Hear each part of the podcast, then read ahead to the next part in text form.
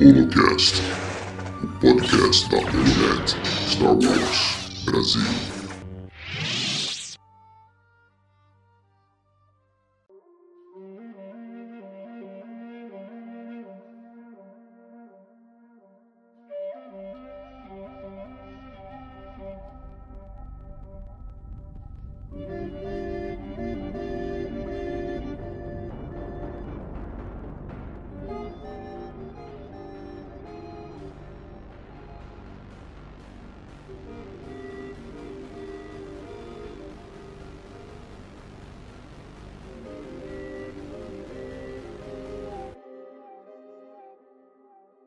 Olá, bem-vindos ao Holocast, o podcast da Lonet Star Wars Brasil.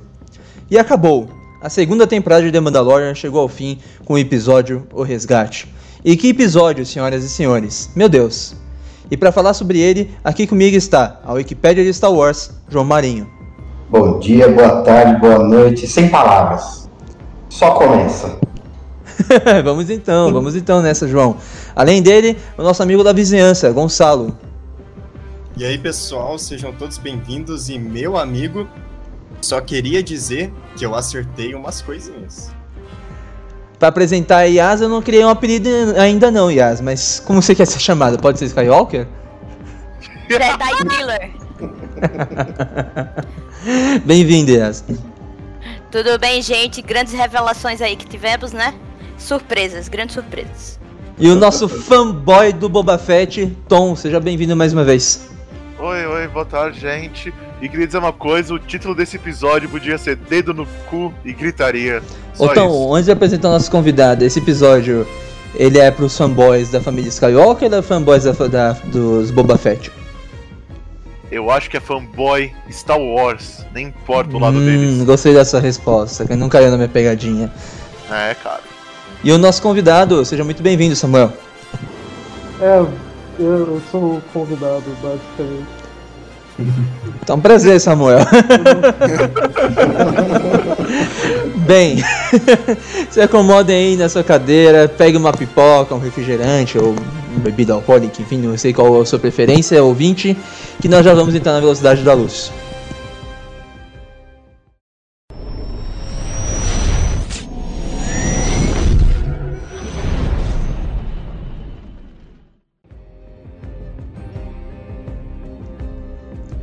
Bem, gente, que episódio. Eu queria começar com a fala, porque até os 25 minutos eu achei que era um episódio ok, não achei que era ruim, que tava na velocidade rápida. E por essa velocidade estar muito rápida, eu tava até me surpreendendo e pensando, nossa, o que, que vai acontecer depois da main quest, que era o problema pra ser resolvido.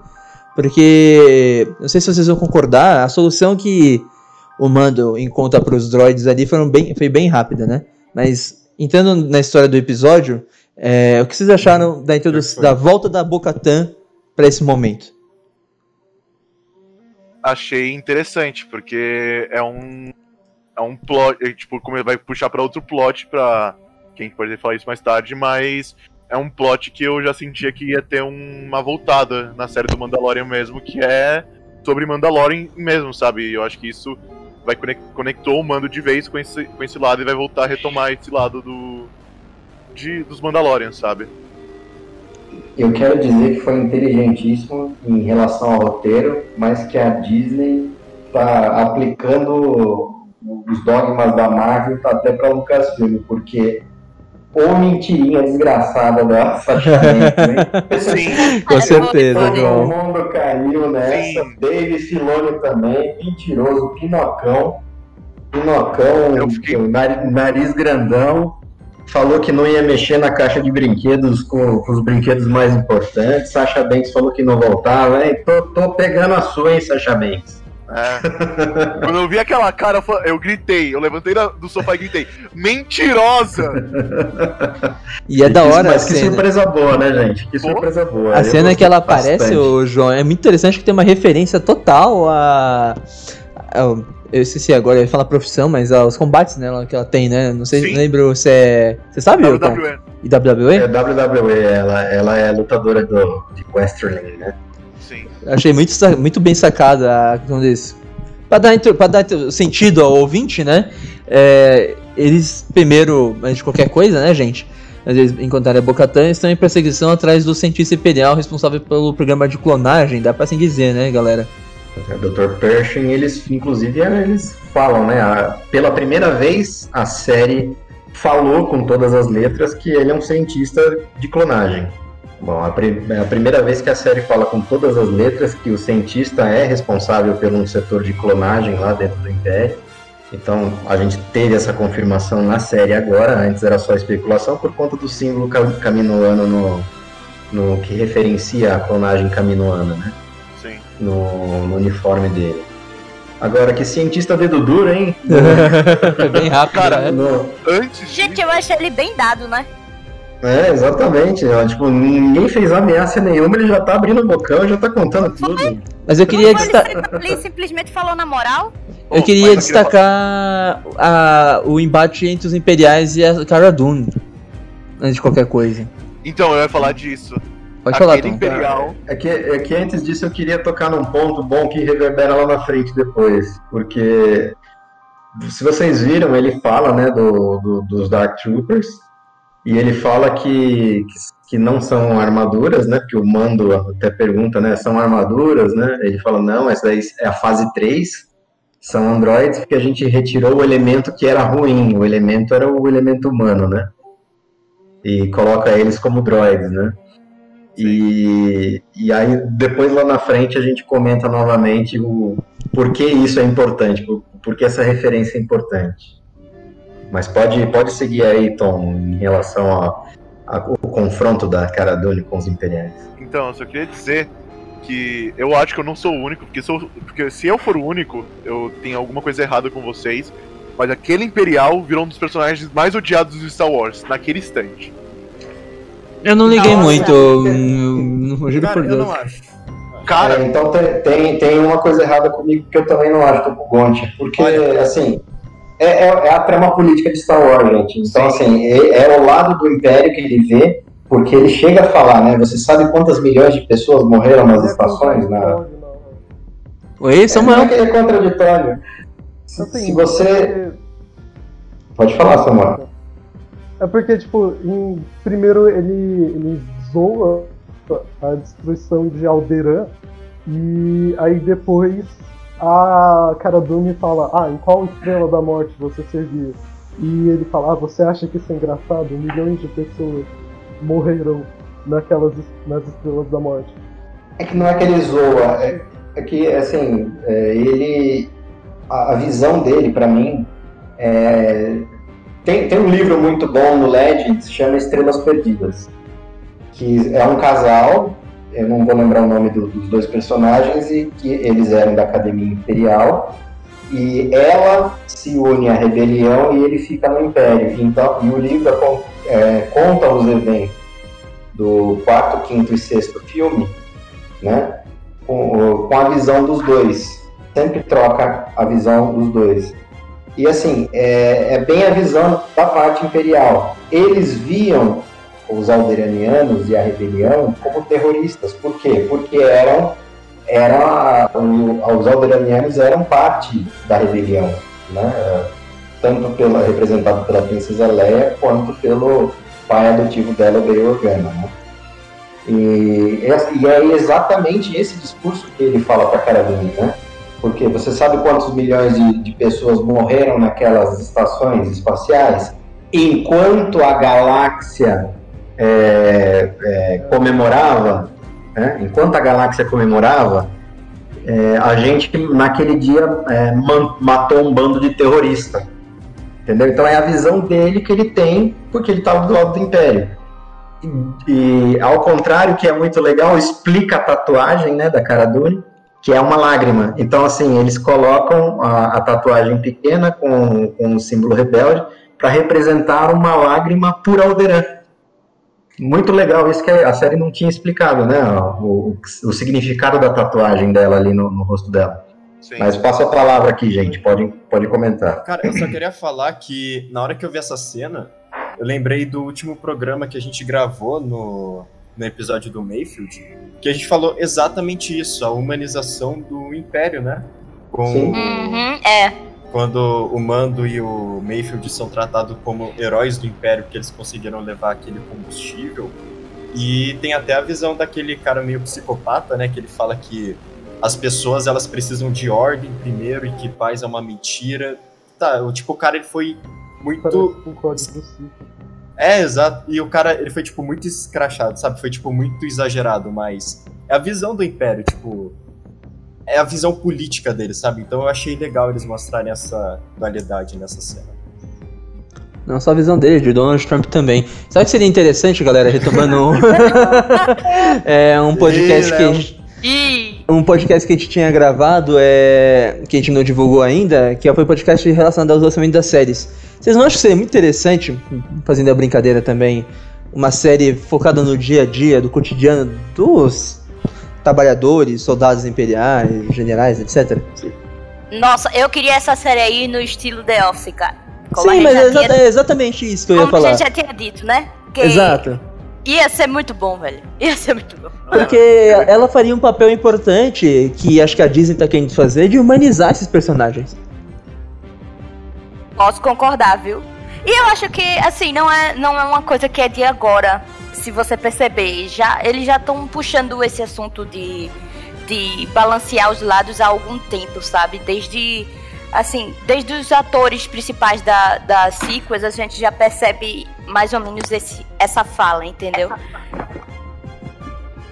Não, Kylo Ren é totalmente humanizado na, na sequel, pra mim. Exato, exato. Era isso que eu queria puxar, que é, desde, desde o próprio ator, ele já tá dizendo que é, ele não fez nada de errado, né? Essas coisas assim, que milhares de pessoas morreram na, na, na- nas Estrelas da Morte. Então, tipo, a gente já tem essa, essa, é, essa conversa há algum tempo correndo pela Lucasfilm, pela, pelas, pelas histórias de Star Wars agora, e eu acho que eles vão trazer cada vez mais essa, essa conversa.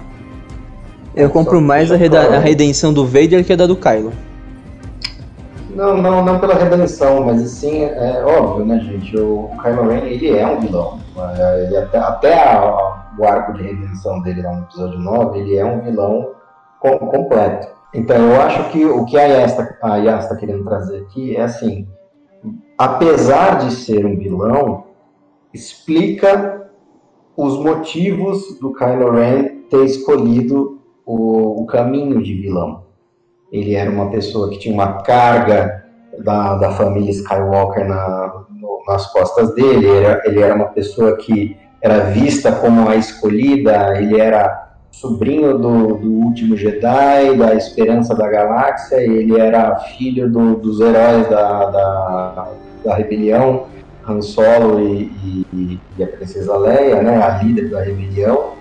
Então ele trazia aquela carga e ao mesmo tempo que ele traz essa carga, ele se sentia abandonado porque todo mundo ocupado e muito, muito se esperava dele. Então assim, dá, é, principalmente para quem acompanha os quadrinhos, né? Você entende o porquê ele cede, mas obviamente que fica bem, ah, continua bem claro o caminho vilanesco dele, né? Aí só vai ter o arco de redenção lá na frente. Sim, com Mas certeza. vamos seguir aqui com o episódio.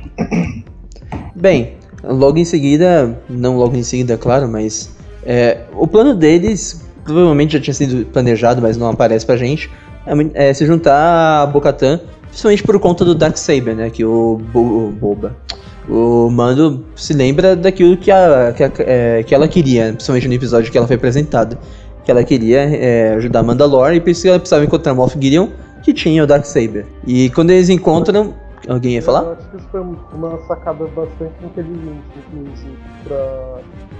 ah, tanto que, que o pessoal fez até teoria de no final ele ia buscar ajuda da Bocatan uh, pra é, rescoar, aliás, resgatar o bebê Yoda, o Grogu, por causa que é, faz bastante sentido, né?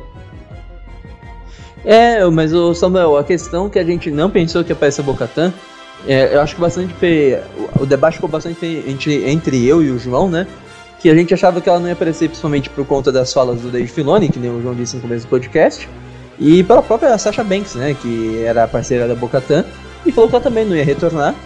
E a gente pensou, nossa, provavelmente a Bocatan vai ficar de fora dessa season finale. E não aconteceu. Mas com certeza, é, pensando fora disso, se a gente talvez não tivesse se poluído com o debate, a gente talvez conseguiria é, fazer essa ligação né, com a aparente aparecimento dela. Então, mano, é. Cara, eu, eu me surpreendi muito nesse começo do episódio por conta disso. Porque a gente já tinha até postado notícia na Holonet falando que a Sasha não ia voltar, né? Ela deu declaração e tudo. E eu achava que a equipe de resgate ia ser o pessoal que apareceu no último episódio, menos o Mayfield. O que eu tava estranhando um pouco, porque eu falei, mano, Moff Gideon, Darksaber, não é possível que a Bocatan não apareça agora. Só se, tipo, o Moff Gideon fugir e na terceira temporada for a luta final com todo mundo. Mas, por sorte, as duas apareceram. E eu queria saber onde é que tava o, o terceiro Mandaloriano, né?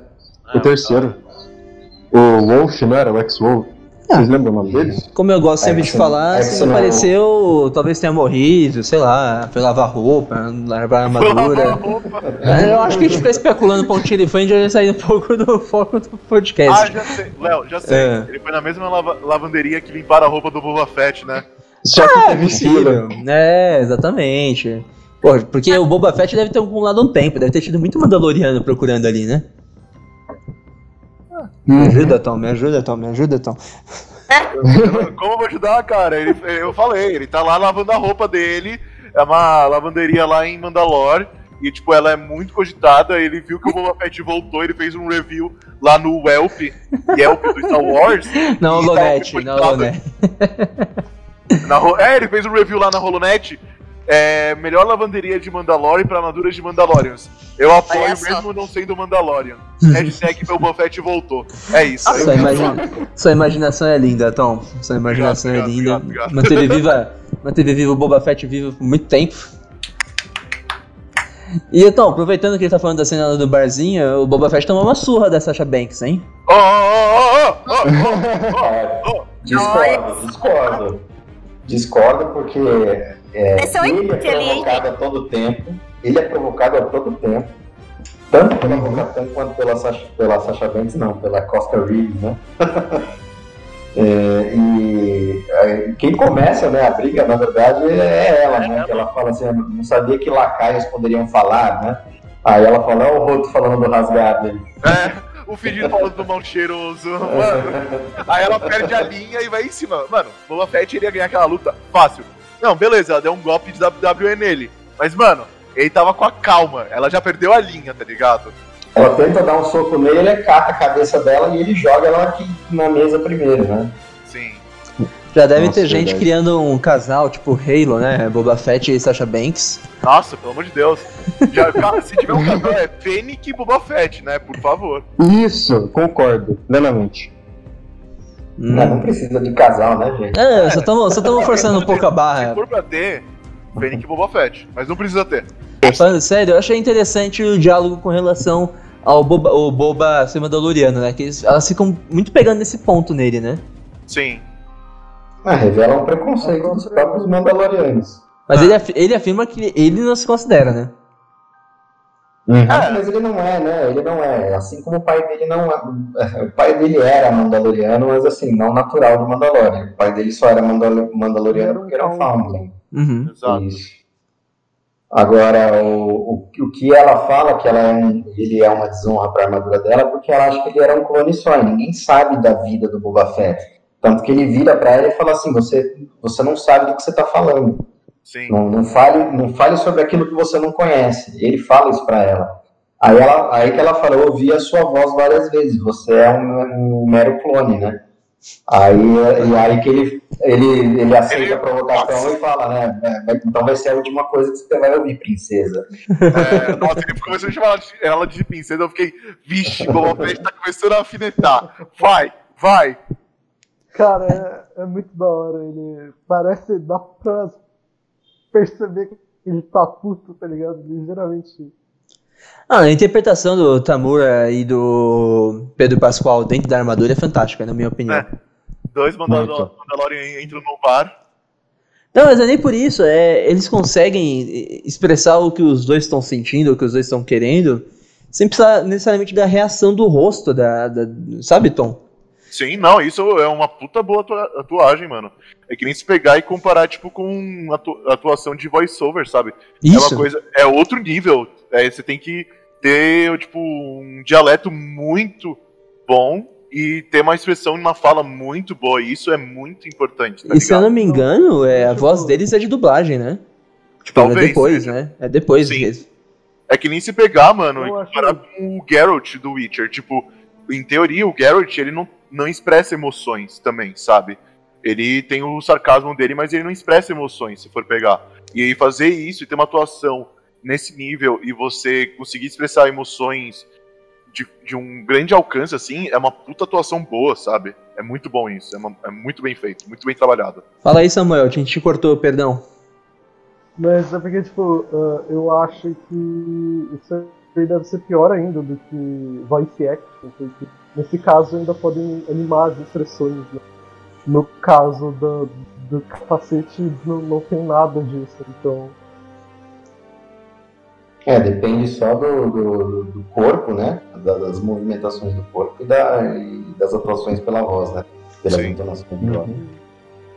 Agora, voltando para a história mesmo, o, o legal, eu gostaria que vocês lembrassem que o Boba Fett, ele, ele tá pouco se fudendo para tudo isso daí. Sim, ele não liga. É, ele não liga para nada disso. E, inclusive, deixa muito bem claro no episódio que ele aparece que o Boba Fett não, não segue ordem de ninguém e não, não segue código nenhum. Ele segue o que ele pensa. Sim, E ele tanto que só tá nessa, ele só tá nessa pela dívida de honra que ele diz ter, né, com, com o Mandaloriano, porque eles fazem a troca lá, né? Ó, você me devolve a, su- a minha armadura que eu, eu deixo as crianças em segurança na sua mão. Inclusive, mano, é, é da hora falar disso que o Mando não segue ninguém pelo pós-créditos, né? A gente consegue ver. O Mando tipo, a não, gente já vai o entrar em. Boba. É, o Boba Fett, desculpa. É que no pós-crédito, só adiantando, dá pra ver que o cara não quer seguir a ordem de ninguém mesmo. Exatamente. Ali ele se coloca no topo, né? Calma, calma, meu povo. O topo dele é depois, né, Tom? Mas não vamos sem spoiler, sem spoiler. Calma, gente. Sem spoilers esse podcast aqui Mas é. é, o, o, pra concluir, o pensamento do Boba Fett é que ele tá fazendo aquilo não porque ele ah, acha que deveria fazer. É a dívida que ele tem com o Mando, com o Jim Jerry, com relação ao que aconteceu no planeta. Eu fugi o nome do planeta Jedi, João? Titan. Isso. Então. Titan que o Baby Yoda, deixando a pontezinha pra mais tarde, né, conseguiu ter, ser atendido, né, no telefone da força, né? Telefone da força.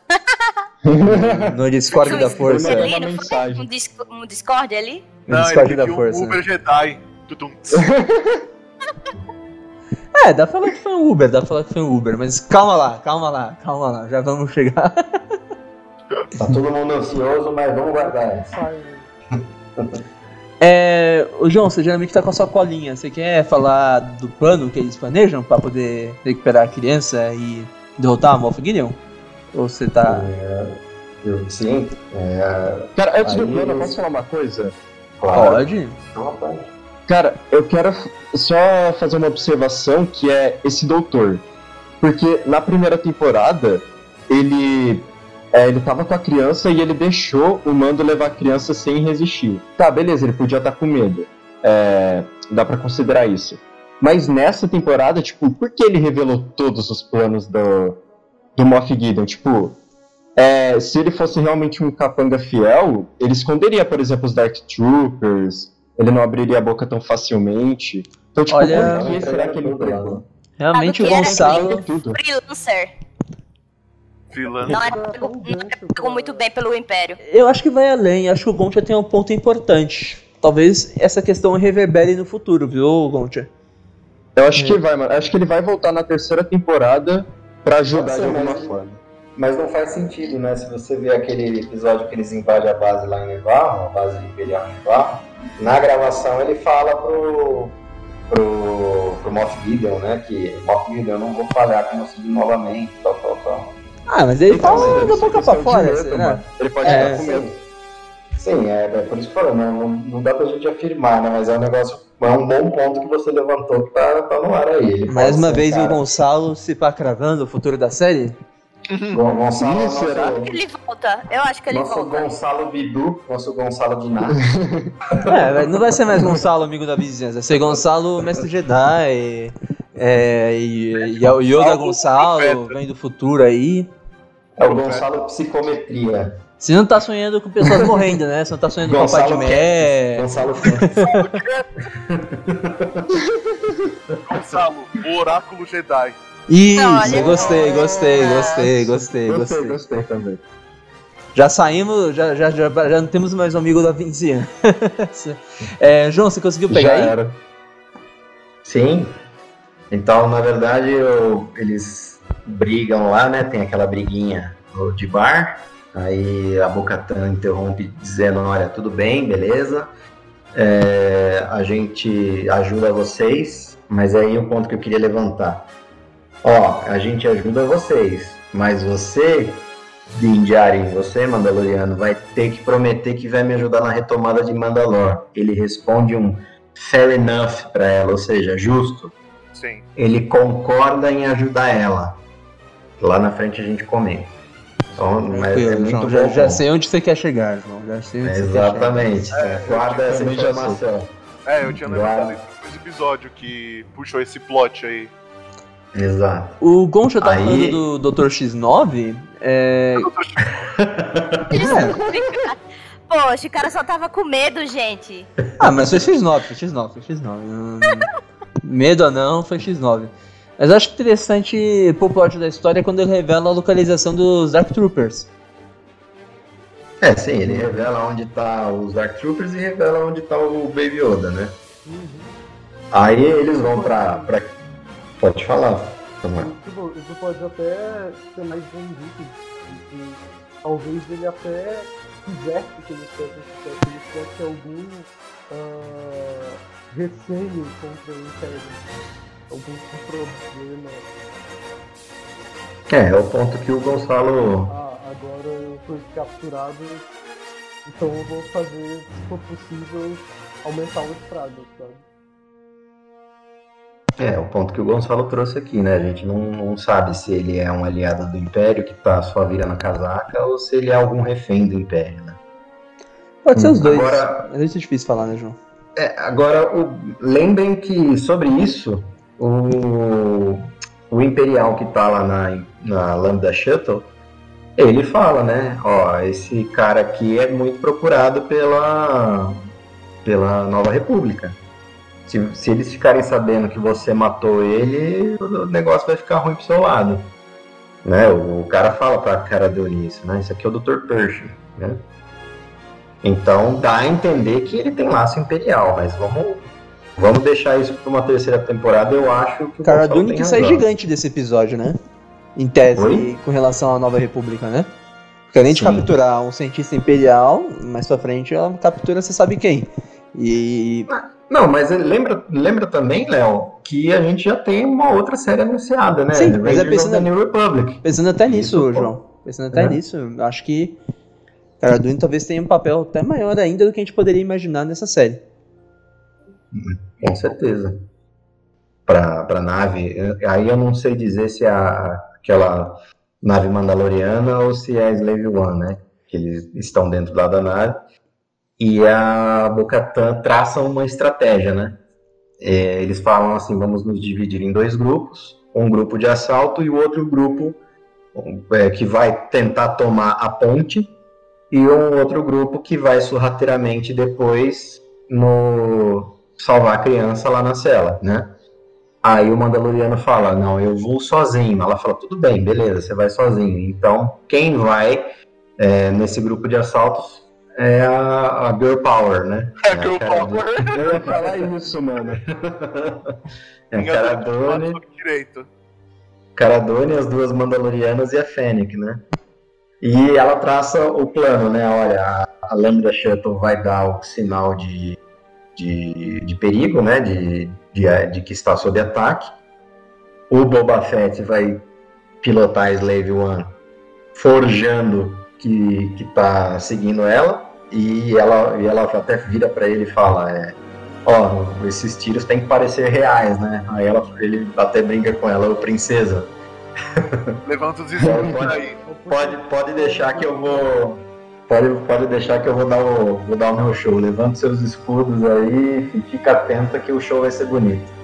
Levanta a cabeça, princesa, não deixa o escudo cair. Ai, Deus, esse Boba Fett. Ai, Deus. Ai. É legal que a personalidade do Boba Fett é muito bem levantada aqui, né, cara? Eu achei muito legal que esse episódio Ele trouxe tem isso, né? personalidade agora. Ele sempre teve. Ele não tem Agora! He always does. Sempre teve. É o que, ô Samuel? Você falou? Ah, que ele sempre teve personalidade é questionável. Ah, é. Olha o confronto aí, ó. Olha o confronto aí.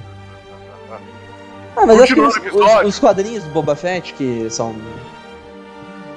Enfim. Mas são Não- leves. não- não É, que- é- é- canônicos, né? Era o que eu ia falar, era o que eu ia Existe falar. agora um, mais ou menos, né? Existe um, existe um só, que é aquele.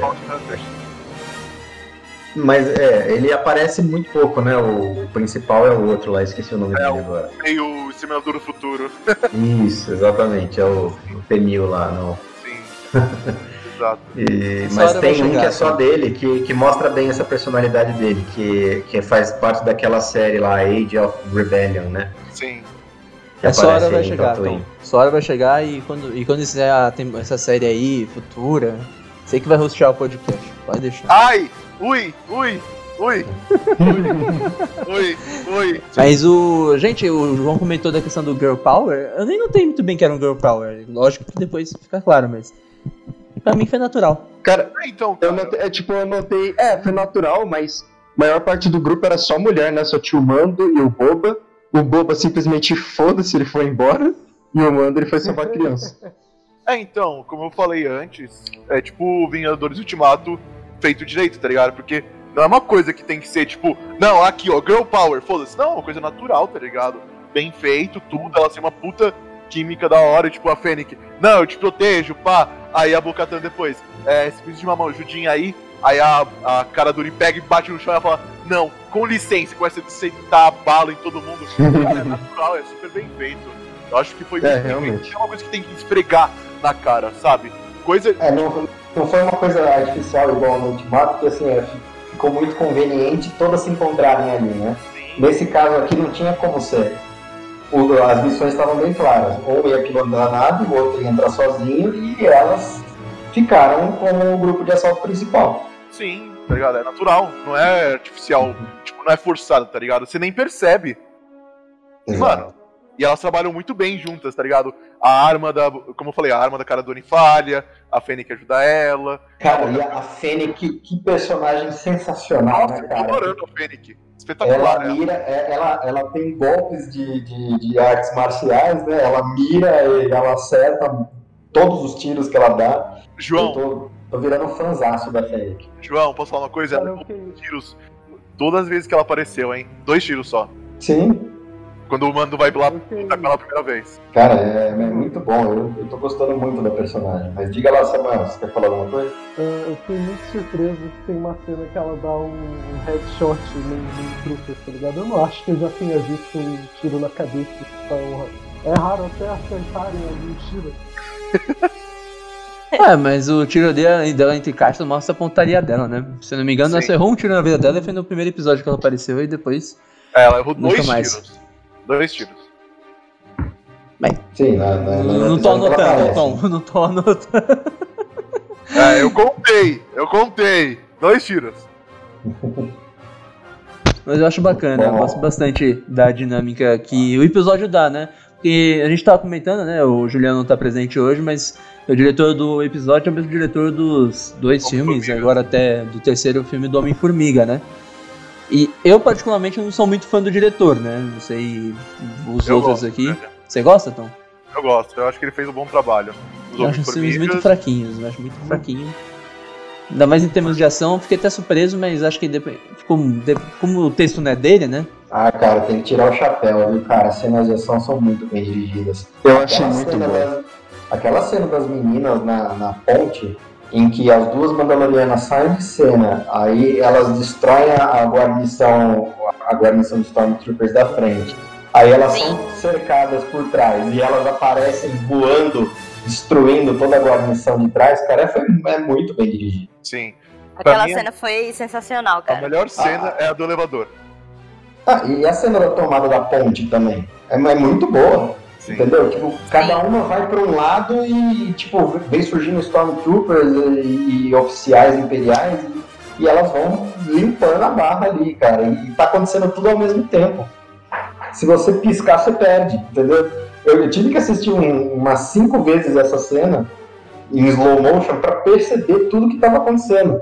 É, Essa cena de tomada de ponte acho que é uma das cenas de ação mais bem dirigidas que eu já assisti na minha vida voltem e assistam as cenas e e tentem é, acompanhar uma personagem só durante toda, toda a cena. Você vê que a movimentação de todas é muito bem coordenada. É muito, muito boa a cena.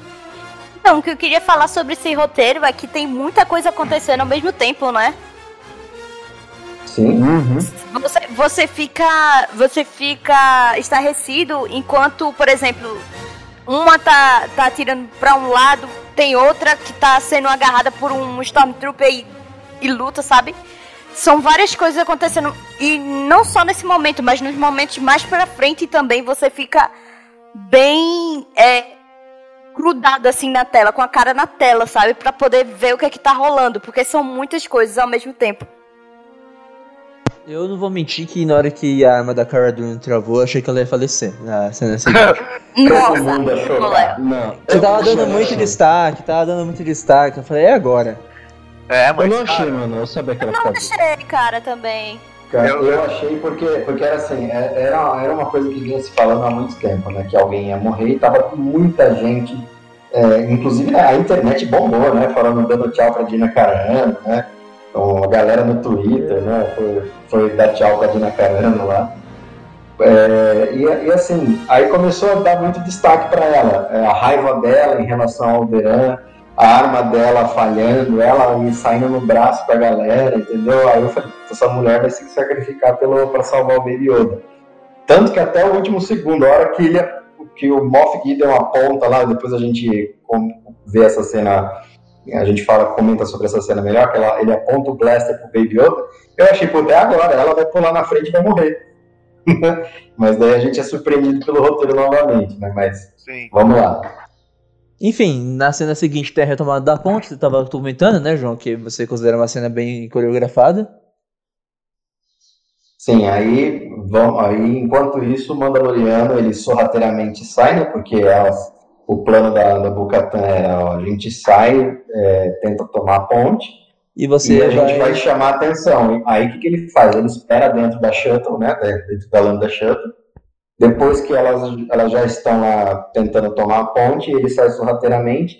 E olha, cara, perceba que a Fennec, ela tira aquele bastão do, do ombro do, do Dr. Shepard, né? Pershing. Pershing, né? o Dr. Dr. Pershing, e dá para ele dizendo, olha, aí você vai trancar a cela dos Dark Troopers. Então você tem que chegar antes, porque o plano deles é justamente esse, é que ele até pergunta, né? Há quanto tempo? Há alguns minutos só. Então ele tem que correr para fechar a cela dos Dark Troopers, para os Dark Troopers, para pelo menos é, ganhar tempo, né? Não que eles não seriam ligados. E nisso ele sai correndo no corredor, a hora que ele vê que a cela tá abrindo, ele fala, não, não, não, tenta correr, ele consegue fechar com aquele bastão imperial, né? Só que um Dark Trooper sai. Aí Cara, começa que a cena. agonia dessa cena. Eu achei que todos também, então, o, o Concha, eu também achei bem agoniante, porque quando o Dark Trooper sai, né, ele... Ah, mas sorte que o Uhum. mando, né, porque ele é avançado, o droid, né, se o João quiser comentar depois, pode comentar, e começa a disparar socos na face do capacete do Mandaloriano, né, do Din Djarin. E- Eu achei que ia quebrar o capacete. Eu jurava. Eu, eu tava nessa expectativa, mas eu fiquei pensando que o, como eles trataram o Bhaskar puro como tão forte, seria improvável. Mas dá um receio, Uhum. dá um receio, dá um receio sim. É, o o que eu queria comentar é que essa cena me lembrou muito o Terminator. Sim, sim. Eu queria comentar uma coisa, queria saber a opinião de vocês. O que, que vocês acharam de música eletrônica como tema dos Dark Troopers? Eu nem notei muito o tema dos Dark Troopers, pra ser sincero, eu tava de olho outra coisa. também. Tava de Nossa, outra Eu coisa. gostei, eu gostei. Eu achei que foi uma escolha bem, bem acertada ali. Eu também acho, mas eu. Tem tudo assisti a ver, com- né? Oi? Tem tudo a ver. Sim, sim, eu concordo. Sim. Aham. Sim, mas eu achei estranho quando começou a tocar, porque eu jurava que eu tava num show de Skrillex já, parecia muito uma música do Skrillex. Mas eu acho que ficou bem combinado. Eu assisti com um amigo meu ontem também, ele achou estranho, mas ele já se acostumou depois. Eu falei, ah, mano, faz sentido, porque eles são, tipo, androids, assim, pá, faz um uma coisa assim, meio mecânica, assim, entre aspas, né? Ah, mas eu concordo, apesar de eu não ter notado, Legal Tom. eu tive flashbacks do Electro The Amazing Spider-Man 2. Nossa senhora do céu. Não. Bem, aí eu É, não posso não comentar porque eu não, eu, eu não lembro da música dessa parte da série. Mas a música que a gente pode comentar depois é que eu achei curioso o detalhe. Mas a gente já, já tomou esse assunto. E é bacana como o Jim ele retoma a situação, né? Porque ele vai bem nos troncos, troncos e barrancos, né? Pra derrotar o Dark Trooper. É, ele vai se virando, ele vai no improviso, né? Primeiro que ele não conhece o inimigo, aí ele vê que tudo que ele tenta fazer tá dando errado. Até que ele utiliza, ele saca da lança de Beskar, né? É. E consegue, consegue quebrar a armadura. E né? queria Então, comentar uma coisa. Teve erro de continuidade nessa, nessa cena inteira, nessa sequência inteira. Comenta aí, Ah, comenta é? da direção, não tava perfeito? Hum, a direção tava boa, mas teve problema de sequência e a lança, ela aparecia e sumia quando ela queria, ela tinha vida própria. Teve erro de sequência, onde ela ficava na, na cena. Isso é uma coisa que eu reparei muito. Isso eu não reparei. A lança, a lança, ela desaparecia e aparecia do nada. Ela teve erro de sequência dela. Aí eu do plano, do plano né, de direção, eu né? percebi só um desses aí. Mas eu realmente percebi uma cena que, tipo, a posição, o jeito que ele tava segurando ela muda do nada. Eu vou ser sincero que depois que ele resolve essa situação, destrói o droid com a lança de Beskar e depois prende os outros e solta pro espaço, e ele vai de contra Moff Gideon, é, a cena que acontece em Eu queria- seguida. sobre isso, Léo, porque assim, é, o negócio é tão tenso, a cena é tão tensa, que é, é ele lutando, da- é, já é tensa a cena, ele lutando, porque você não sabe como que ele vai derrotar o Dark Trooper, né? Obviamente que a gente sabia que ele ia derrotar, porque não tinha como. Mas assim, aí você vê eles dando porrada no vidro e fala, esses caras vão passar, né? E você não sabe qual é o plano dele, porque isso eles não contam. Aí você vê que ele te- tenta ir lá na alavanca, mas tipo, eu pelo menos não saquei que ele ia abrir e os caras iam cair pra fora da nave, entendeu? Eu imaginei que ele ia tentar fazer alguma coisa do tipo, mas eu não imaginei que, tipo, seria daquele jeito, sabe? Eu imaginei que, tipo, ele via um compartimento, um compartimento, mas eu imaginei que seria essa parte de baixo da nave, sabe?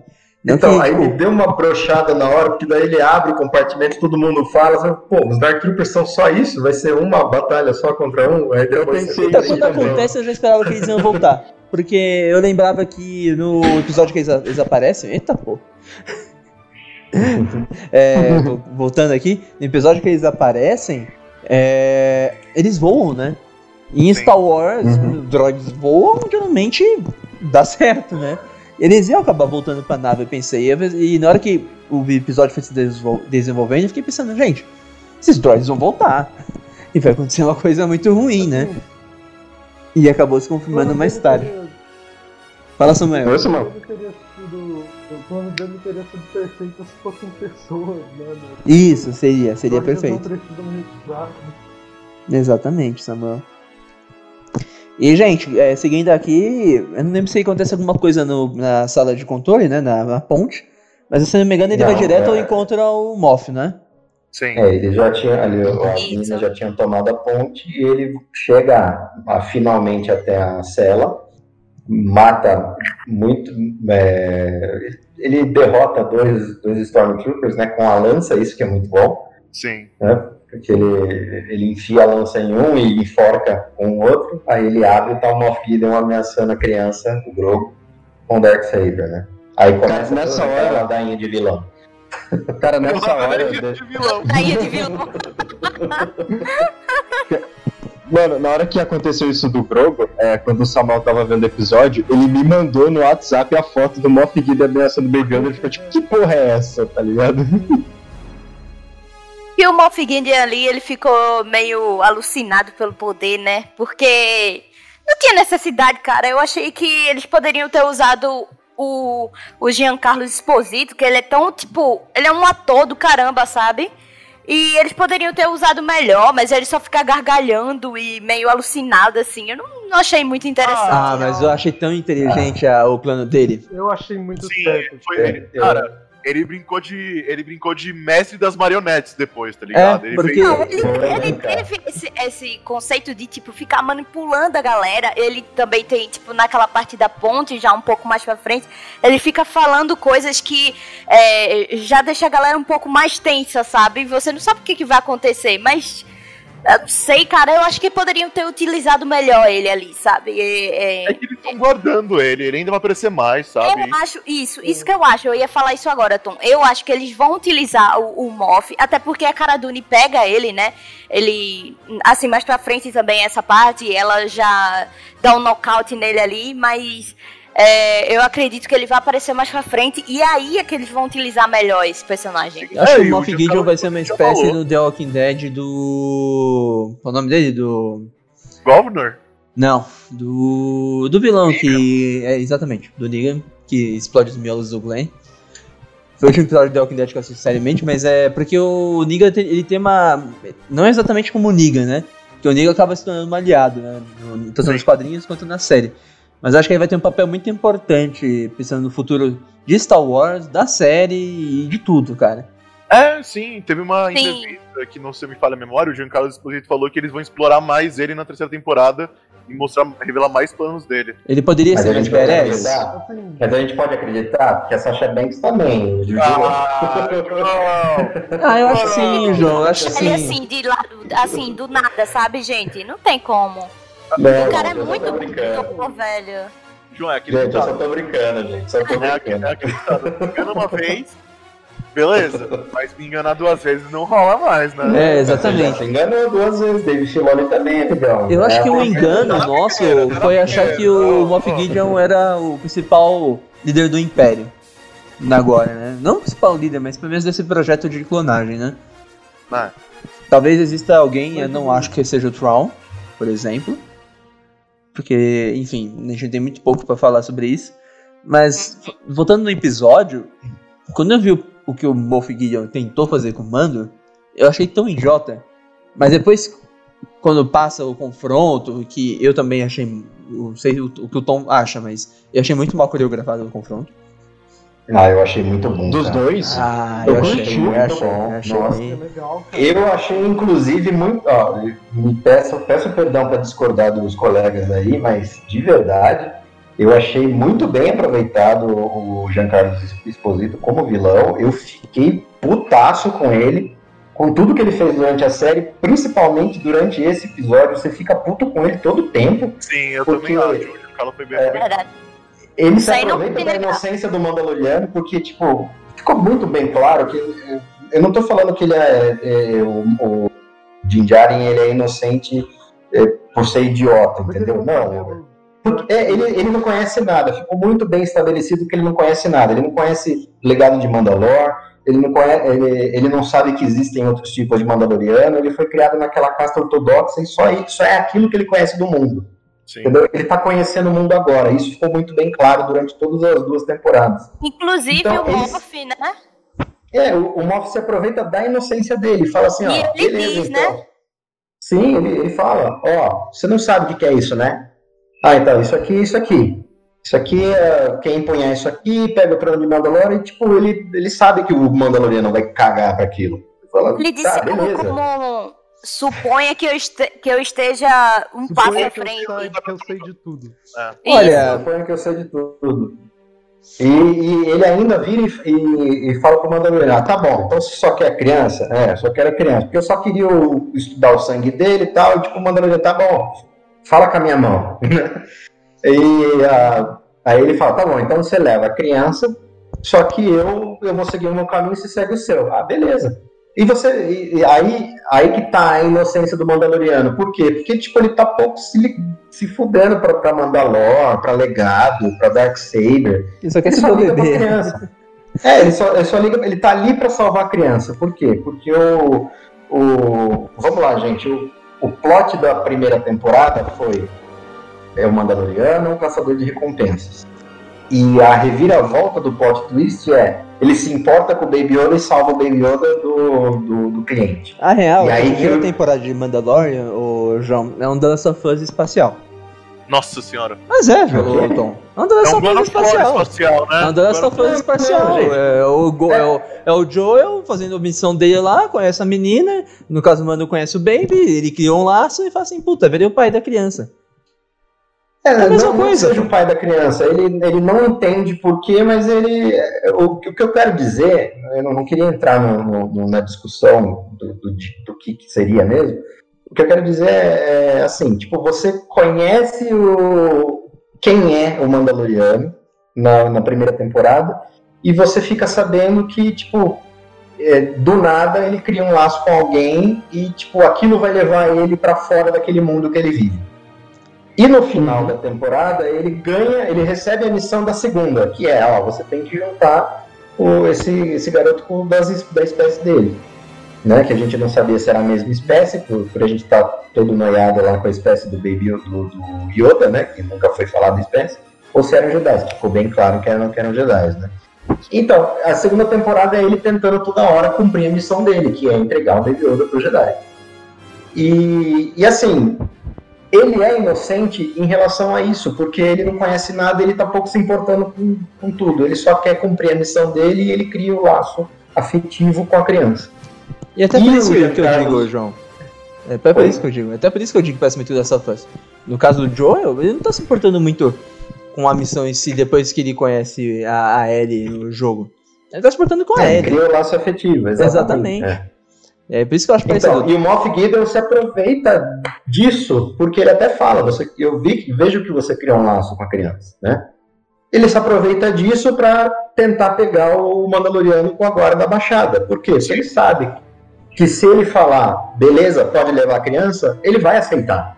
E ele aceita, como era previsível. A hora que ele aceita, ele baixa a guarda e que ele liga o Darksaber e começa a descer o sarrafo no, no Mandaloriano. Só que ele não contava com, com a proteção de Beskar dele, né? É, mas o plano, do- o plano do Moff Gideon é tão o- genial que ele sai da questão do fato dele tentar enganar o Mando naquela hora.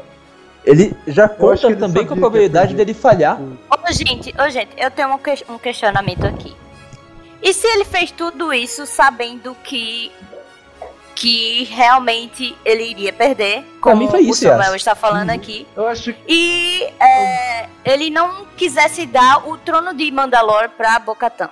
Pra Mas mim foi isso, Yas. Pra mim foi isso. Porque não, acho que ali o Moff que Gideon. isso- Pode falar, Samuel.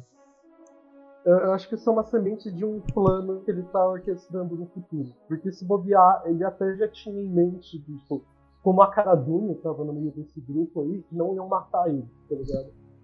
Tipo, Ah, eu discordo, é gente, eu discordo. Eu discordo porque ele tenta se matar no final. É. É, então assim, Ah, isso eu, eu já- eu- é, eu eu- tenho, eu tenho quase, eu- eu te- assim, para mim eu tenho é, absoluta convicção de que ele- o plano dele era baixar a guarda do Mandaloriano e tentar vencê-lo. Ele Eu se aproveita da situação a hora que ele vê que ele perde. Por isso que ele. É, não quando- que tá? Não, Não calma, só isso, aí- eu acho que são duas ninguém coisas, esperando. Acho Mas duas até aí ninguém estava esperando. A hora que ele é derrotado pelo Mandaloriano e o Mandaloriano é, Não é, mata ele. não mata ele, ele fala: ah, você vai, você vai é, me poupar. Isso vai ser muito interessante. Por Sim. quê? Porque ele, ele sabe que ah, você vai me levar lá para a ponte, então eu vou me aproveitar de que você me derrotou e eu sei que a Bocatan tem é, tinha interesse em me derrotar por causa da história que eu te contei antes. E você não sabe de muita coisa aqui, eu vou fazer um joguinho de manipulação com vocês então. Ele Sim. queria se aproveitar daquilo.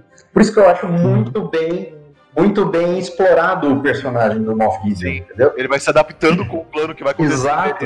Ele, ele nem É. fala, ele só faz. É muito bem feito. Exato. Perfeito, Tom. Exatamente esse ponto. Ele vai se adaptando conforme a- a- as adversidades vão se apresentando. Porque ele tenta uma coisa, não deu certo. Beleza, ah, então eu vou mani- tentar manipular isso ao meu favor. E ele vai seguindo assim até o final. Fazendo uma comparação, ele é tipo o Batman, ele tem um plano de contingência pro plano de contingência pro plano de contingência. Exato, exato. Por isso que eu acho muito bem explorado o personagem. Ele, é, mas ele foi inteligente, porque se ele ganha do mando naquela trocação, ele. Beleza, ele sai vitorioso. E mesmo se ele sai Cara. perdendo, acho, a única coisa que o Moff Gideon não contava é o fato que acontece depois que o Samuel falou, né? Exato. É, tanto que ele fica apavorado. E Mas tenta se matar. e, Léo, Hum. você fal- pergun- perguntou pra mim de antes o que eu achei da cena, como foi coreografada. Cara, você pode achar ruim, mas eu, eu acho que entendo o que você tá dizendo. Pensa assim, cara, o Din Djarin, ele já é um puta mandaloriano, ele sabe um monte de tipo de luta, e o Giancarlo, o, o Moff Gideon, ele é um imperial que, mano, a gente não sabe quanto tempo ele tá com o sabre, mas ele não foi treinado nesse tipo Mas eu não falo nem de coreografia, eu falo jogo de câmera, do jeito que a cena é filmada. Ah, Ah, você diz a direção. Tá, entendi. ah, a, cinema- a cinematografia? Cara, pra mim tava ok, não foi, tipo, horrível. Porque eu eu, não- acho a direção do combate da Soca com a magistrada muito bem Não, melhor. foi- não, com certeza, com certeza. É isso que eu Ah, quero, é, é isso melhor, que eu quero sim. falar. Eu esperava algo do tipo, foi muito melhor. Ali eu me sentia muito no filme do Batman, do terceiro. Que ele luta com o Bane ali na praça.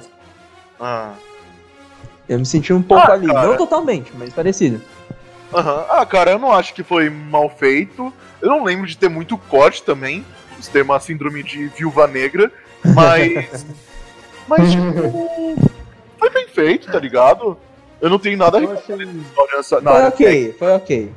Sim. é, eu Ok. achei legal aquele chutinho que ele deu, deu na lança pra ela Ah, sim. virar assim, tá O chutinho na lança foi muito bem pensado. Ah, isso aí foi da hora mesmo. Cara, eu Então, tenho um questionamento pra fazer. Hum. Manda. É, é sobre a luta em si. Que assim, quando- eu lembro que quando o Mando entra na cela, a Moff Gideon fala, ah, eu sei que você tá com a Bocatã, a Cara Dune, você tá com sua equipe inteira. Aí eu pensei, será que ele. é, a gente pensou né, que ele tentou matar o Mando, ou pelo menos derrotá-lo, não deu certo, ele adaptou o plano. Mas por que será que o plano dele não podia ser Ser derrotado. desde o começo. É, porque assim, ele, como vocês falaram, ele acreditava na inocência do Mando. É, baseado nisso, ele podia deduzir a personalidade do Mando, que é talvez o Mando não fosse matá-lo, e ele sabia que se ele matasse o Mando, ele não ia ter chance contra a Bocatã, contra a Cara Dune, a Fênix, se ele fosse na porrada com as quatro, ele não ia ter chance, então ele resolveu criar um conflito entre eles até os Dark Troopers chegarem para ele poder se safar. Então eu acho que ele pode ter perdido de propósito aquela luta. Eu Eu entendo que também, não. achei, eu, Não, não eu também achei que ele É, tinha é, perdido de ele propósito, mas de o, o que não acho que É. fazer ele perder de propósito é a reação dele após cair. Porque, se, concorda comigo, se o Mando mata ele, acaba ali? Sim. Sim, concordo. Sim, mas é por isso Mas que eu falei, ele- ele mas ele não esperava isso. Acho que ele, ele não ele não esperava. esperava. ah, Ele esperava. Ele esperava perder a luta, mas no Não. sentido que morreria. Ele foi pro tudo ou nada. Ele Isso, foi pro tudo ou isso. nada. Ele não esperava perder a luta e ele não esperava que se ele perdesse ele fosse culpado. Sim. Tanto que é uma, é uma surpresa pra ele. Ah, você vai me, me, me, me poupar, então isso vai ser interessante. Aí, Talvez ele pensasse dessa maneira se ele tivesse lutado com a Cara Dune, por exemplo. não, mas pensa o seguinte, cara, se ele ganha a luta, ele simplesmente cata a criança e foge. Não tinha É, ninguém mas é que isso, impedir ele. é isso, é isso. Eu penso, eu penso, dessa, eu penso dessa Tinha uma cacetada de Dark Trooper pra dar cobertura pra fuga dele, entendeu? É, realmente. Eu penso dessa maneira, eu penso Não, dessa maneira assim, também. o, o que me, o que me incomoda dos Dark Troopers é porque, tipo, ah, a- as quatro lá tinham chegado na ponte, tá ligado? E. Na ponte de comando do- do- da, da nave. Os Dark Troopers estavam tudo lá do lado de fora. Porque que- o que pedia. A não ser que elas não soubessem tipo, utilizar armamento de inferno. Elas talvez pudessem simplesmente assumir o controle das armas da nave e tentar matar os Dark Troopers. Ah, elas Mas acho que elas não tinham noção, né? Oi? Acho que Não, elas na, não tinham. verdade, né? elas, elas- na verdade, elas não tinham noção que os Dark Troopers estavam por ali, tanto que elas só ficam sabendo quando o alarme toca, quando os, É o- o- os escudos são, são penetrados, como ela fala, né? É, ela fala, penetraram os "Não nossos escudos. Nenhum. É, aí fala, nenhum. Aí isso eles já estão dentro da nave.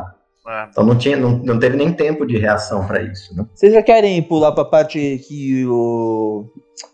o Moff Gideon tenta convencer a Bocatan a começar uma batalha ali o Calma, calma. Mandaloriano. Vamos, Não, vamos porque- seguir o episódio. Eu já tô seguindo o episódio, Tom. Não, sim. Não, vamos- ele E chega, chega lá, ele aí a chega. Bo-Katan vê o que acontece, ela já fica com uma cara tipo, ai caralho, que A merda. cara dela é muito engraçada. Né? Mas, gente, esse Então, jogo do aí não dá a entender, né?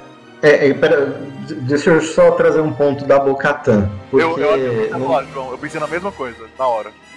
É, eu não sei, o que, que a Bocatan queria? Ela queria, pelo, pelo que ela diz, ela quer resgatar Mandalor. Então, deveria pouco importar quem lideraria a rebelião, certo? Ah, poder, Sim. mas Isso. não, poder, poder, poder, poder. É, mas dá a entender que ela faz questão de que ela esteja no comando, né?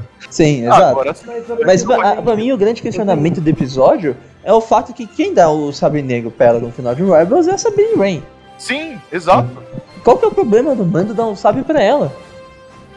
Então, Então, é... é- tem uma questão. Eu pensei um pouco sobre o que poderia ser isso. Pra mim é furo de roteiro. É, não, Não, não é fora de roteiro. eu pensei. Eu já eu acho que eu sei o que você tá querendo dizer. É tipo assim, ó. Pensa o seguinte, ela recebeu o sabre de luz da Sabine sem duelo nem nada, certo? Certo. É, Tipo, ela simplesmente recebeu, ela falou, beleza, obrigado, vou comandar Mandalor. Porém, eles perderam a luta. Eles tomaram um pau pro Império, tanto que os Mandalorianos tomaram no cu junto com o planeta. Ou seja, o que eu acho que pode ter acontecido? A Bocatan, ela não seguia muito essa regra de você derrotou. Você, pra conseguir conquistar o, o poder do Darksaber, você tem que derrotar seu inimigo. Ela não seguiu isso, perdeu a luta com o Império. Então é mais uma questão do tipo, mano, eu não segui o que eu devia ter feito pelo meu povo, que era conquistar esse sabre. Então eu não sou digna. Eu recebi esse sabre de mão beijada uma vez, deu errado, agora eu vou conquistar do jeito certo. Tipo a E tradição, né? conquistando... É, e conquistando dessa vez do jeito certo, eu vou poder é, governar Mandalor, como eu não consegui. Então, então, Na então minha cabeça, pra eu só história fico do pensando- Darksaber. Mas eu Vamos, vamos fazer um resuminho aqui. Vamos fazer um resuminho Tá, aqui da faz história do Darkseid. Vamos lá. É, fica muito bem estabelecido em Rebels, inclusive é a Ursa Wren que fala isso, né, a mãe da, da Sabine, que a Sabine não é digna de ter o Darksaber.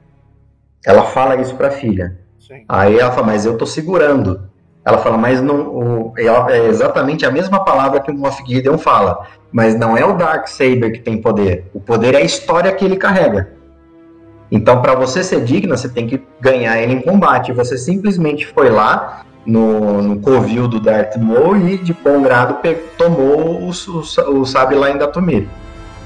O que é, legaliza, entre muitas aspas, ela ser a portadora do sabre, do, do sabre negro é que durante o cerco lá no, no planeta no, no planeta da, da Ursa Ren, né, do, do Ren, em que o Gar Saxon está junto com o Império. O Gar Saxon é um Mandaloriano que está como regente de Mandalor depois que a que a, a- a- esqueci o nome da irmã da Bocatan, Satine. A, a Duchess. A Satine. Isso, a Satine. Depois que a Satine morre, que é o Gar Saxon, que é colocado lá pelo, imperia- pelo imperador como a mão direita dele lá em Mandalor, que ele é um cara bem filho da puta mesmo, E o irmão dele. ele chega. Isso, ele chega com a guarnição lá. E ele, durante a batalha, ele toma o, o sabre negro e vai, vai tentar matar a ursa pelas costas, né? A mãe da Sabine. O Ezra percebe e joga o sabre dele pra Sabine. Aí eles batalham. Sim. A Sabine com o sabre do Ezra e ele com o Darksaber. E ela ganha a batalha e poupa a vida dele. Quando ela poupa a vida dele, ela tá indo de costa. Quem, quem dá o tiro de misericórdia, porque o, o Gar Saxon ia. é, chega a ligar o. é, ch- chega a tentar. Ela. Aponta uma arma. Isso, aponta uma arma para as costas da Sabine. É a Ursa. A Ursa ela dá o tiro de misericórdia e mata o Gar Saxon. Isso é, legaliza ela ser o- o- a portadora do, do sabre de luz, porque ela derrota o Gar Saxon em batalha pelo Darksaber. Sim. Aí ela entrega de, bo, de bom grado lá pra Bocatan, a Bocatan aceita e todos os clãs reconhecem ali, pelo menos os clãs que estão ali, né? Que é o, Quer, exatamente. Que ia se ajoelham perante a Bocatã. O que eu acho que deve ter acontecido, gente, vamos lá. Não, não dá pra gente tratar como furo de, de roteiro, assim como tava todo mundo tratando que era furo de roteiro o, o Mandaloriano não tirar o capacete quando a gente viu todos os Mandalorianos de antes é, tirarem capacete. Porque, cara, o Dave Filoni estava envolvido com Rebels, estava envolvido em Clone Wars, então ele sabe disso. Uhum. Com certeza ele vai explicar isso lá na frente. Do porquê que a- a- ela aceitou na, daquela vez e não tá aceitando agora. O que eu acho que pode ter acontecido, mas aí é total achismo meu, ela perdeu o Darksaber numa luta justa contra o Moff Gideon. Sim. Entendeu? E ele virou o. o, o, o- o Portador. portador. Exatamente. Eu até brinquei, não dá nem, não dá nem pra brincar no Twitter hoje em dia, né? Eu até brinquei, né? Que se fosse. É, que ah, estão tratando o Darksaber como a varinha das varinhas, né? Do Harry Potter. É, mas é exatamente isso. Mas o, o, João, o que me É. pega da cena é simplesmente o fato de a gente ter passado a temporada inteira falando de quebra de paradigma e chegar no momento ali tenso da situação e o cara tá claramente manipulando ela para que ela entre em confronto com o mando e ela tá ali cogitando, apesar de que ela não faz, e tá em confronto para retomar o sabre. Isso me pega muito e eu fico até um pouco regurgitando aqui dentro. Não, porque. Não, mas porque é- ela não, ela não toma nenhuma atitude, porque, primeiro, o mando tá do lado dela, e segundo, ela, e o mando mostra que ele tá cagando pra aquilo. Tanto que ele menos fala, isso, mas. come on, just take it. Ou seja, Ela- tipo, vai, Você- só pega isso. É, eu posso ter errado, eu "Ah, posso ter errado, rendo." eu posso ter errado, mas ela não fala nada. Não, não fala nada. É, não, É. ela não fala nada, mas ela é interrompida. Por quê? Pela chegada coisa. dos Dark Troopers. Pela Exatamente. chegada dos Dark Troopers. Entendeu? Então isso vai ficar pro plot da, da terceira temporada. E isso com certeza vai ser explicado. Por que, que ela não pega ali? O que poderia Entendeu? ser considerado é, em vez de os Dark. Troopers aparecerem naquela cena, se o final do episódio fosse um confronto entre Mando e Bocatan. Ah, não é ter. Ah, eu Ah, eu não sei, aconteceria, talvez seria né? fantástico. Eu não sei. Não, seria, é- inter- não, não seria vai- interessante. Não vai, não vai ser um combate à, à morte, assim, sabe? Eles vão se resolver, porque a Bocatan sabe qual é a posição do Din Djarin, e o Din Djarin, ele sabe qual é a posição da Bocatan. Eles vão encontrar um meio pra Ah, sair direito. Não, mas eu digo seria eu interessante mostrar ela como extremista. Oi, Samuel? Se for um problemão, isso eu acho esse que vai ser, totalmente desnecessário. Não, eu também acho, mas seria. Você concorda comigo que seria interessante? Não, que ia ser- fazendo tudo. Ia ser, uma- ia ser muito, tipo... Ah, vamos encher a linguiça um pouco por isso, porque por causa disso disso. Eu acho que seria muito. Não, mas eu nem falo na terceira temporada, eu falo pra resolver ali naquela cena mesmo. Ah, não ia agregar nada. Não ia agregar nada, só ia estender. Mas Eu- enfim. Eu, acho que isso, isso pode ser um. Como? Não, tipo, você. Eu, no caso, o Tom, você tá dizendo que eles lutaram, então o Darksaber não ia agregar nada. Não, não é isso que eu Ah, ia dar uma grande volta. Ia dar uma grande É. volta. É, ia ser, ia ser uma puta volta desnecessária. Não tô dizendo que. Pra mim, pra mim, eu tô com o Tom. Não faria sentido É? a luta. Não faria porque sentido. o Mando não, não- Cara, ele não tem essa crença. Ele tá pouco se lixando pra Mandalore. Ele só concordou ajudar a, a no- na retomada de Mandalore porque ele precisava da ajuda dela pra retomar a criança. E Ah. ele conseguiu. Ele tem essa dívida com ela. Ele Exato. não, ele não ia eh, se dispor a lutar contra ela. Tanto que ele tenta entregar de bom grado. É, Aí ela- ele. Entendo, toma, pega essa logo essa Mas merda. eu acho que o erro da. O, o foco aqui não é o mando. Eu falo a questão da Bocatã mesmo. Ah, sim, mas, tipo, cara, todo esse, todo esse conflito, tipo. Imagina assim, imagina aquele, aqueles filmes B de Hollywood, que é obrigatório no começo do terceiro, do começo do terceiro ato ter a briga dos protagonistas. Ia ser desnecessário, tá ligado? Ia dar uma puta reviravolta pra nada, ia dar uma volta enorme no parque. Mas eu acho que eles vão, com certeza, vão explorar isso na terceira temporada. Não tem É, eu acho que a conclusão explorar. da série pode ser que o caminho pra retomada de Mandalore seja o caminho de um, que o Jim Jerry, nessa síntese que, que ele vai ter, é, do- daquilo que ele já é, ele- do que ele era e daquilo que ele vai se tornar, sabe? Sim, E talvez não, ele- eu-. Tem muitos desdobramentos que podem sair desse lance. Eu imagino pelo menos isso, que o Jim vai se tornar o líder de Mandalore de uma certa forma, mas não que ele queira esse fardo, né? É nesse ponto que eu queria chegar, Léo. É nesse ponto que eu queria chegar agora. Já que a gente chegou, então vamos lá. Pra mim, eu tenho certeza que se o, o goal, se o target da, da Bocatan é salvar Mandalore, ela vai abrir, abrir mão disso. fizeram muito foco pra ela ser a controladora.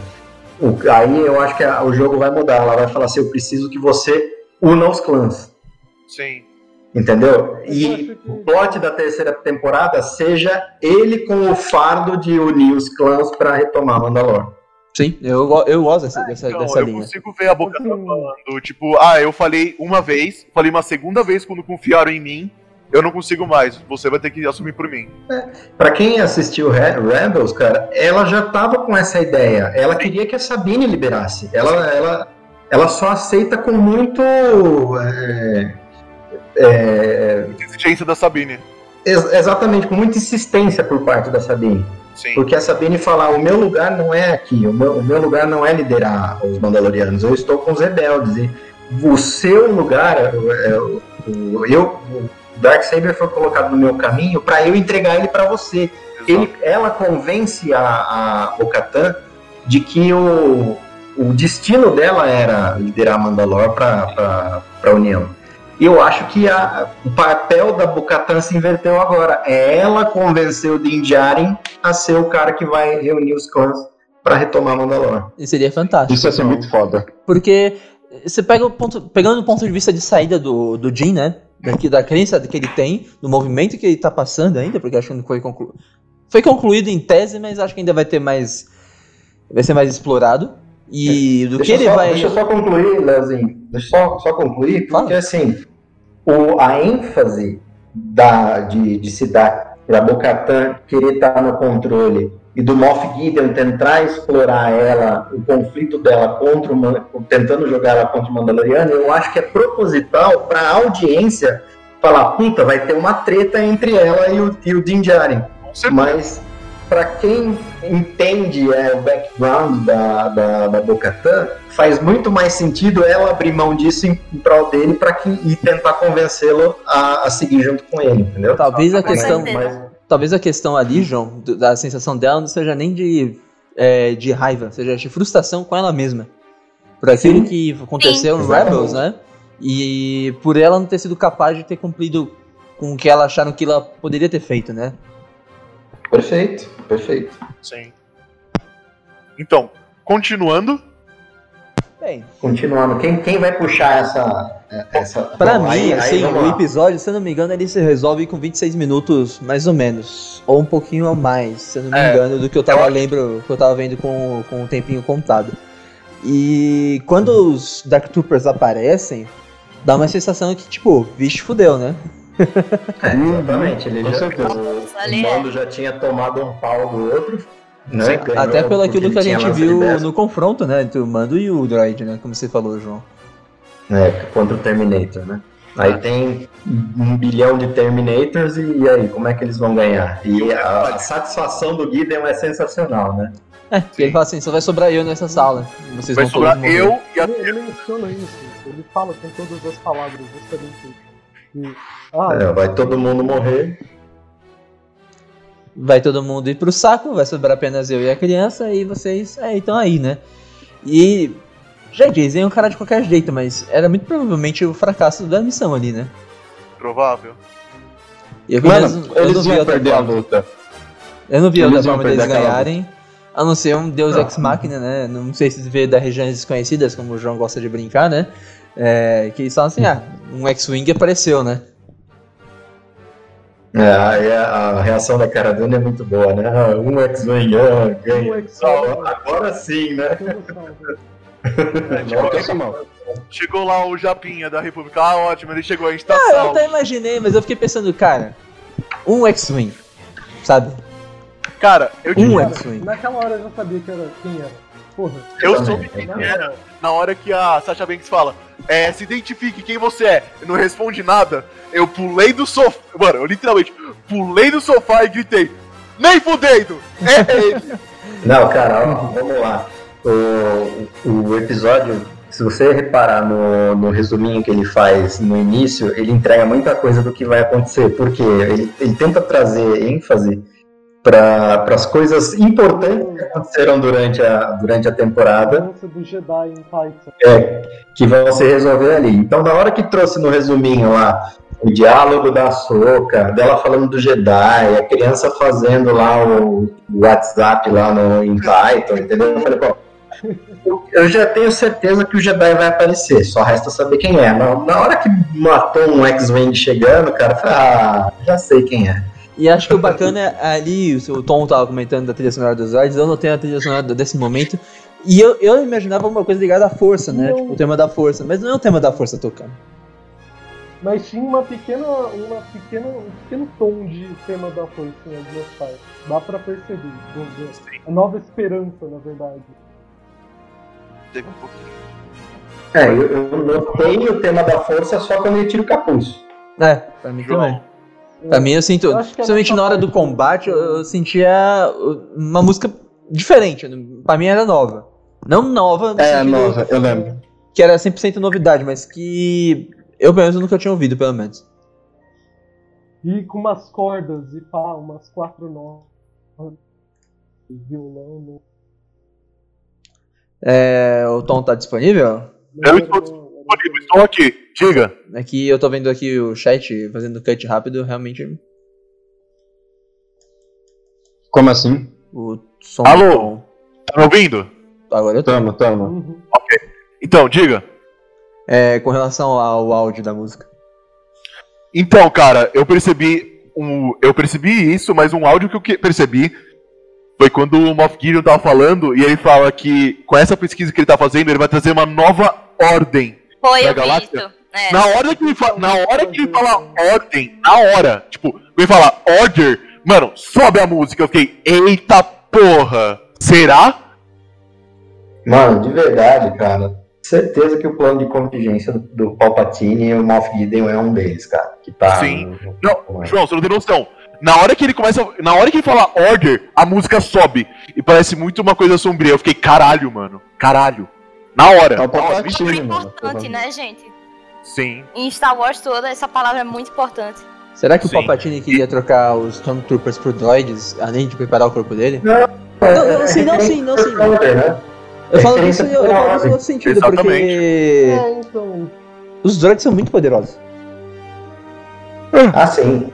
Então, mas ó, o que reverbera lá, lembra que daí o, o, o, o, o Pershing, né? O, o Dr. Pershing fala, ó, retiramos o fator humano, né? Que são. Aí eles são droids. E você vê realmente, né? O Mandaloriano ainda tem muito trabalho. E as cara de satisfação do Moff Gideon quando chegam os droids. Mas a hora que o Luke chega, né? O que acontece, gente? Eu- isso me lembrou muito, cara. Não sei se vocês tiveram a oportunidade de ver um, um documentário da Ameaça Fantasma, do George Lucas falando sobre os droids da, da República, da, da República não, separatistas. Que, é, na verdade, ele convida o Steven, Spielberg pro, pro, pro set e ele tá montando né, o, um, um dos droids. Ele fala assim, ah, esses aqui vão ser os inimigos do Jedi, né? Eles vão ser droids. Aí ele fala assim, só que eles não são páreos para os Jedi. É, os Jedi cortam isso como se fosse manteiga. E é exatamente isso que acontece quando o Luke chega, né? E começa a enfrentar os Dark Troopers, né? Então, tipo, eles não eram para os Jedi, qualquer tipo de droid, independente de serem fodões ou não, né? Cara, inclusive isso me lembrou uma cena do Ataque dos Clones, que em caminho, quando. Eu esqueci o nome daquela mulher que é, comandava também a parte de clonagem.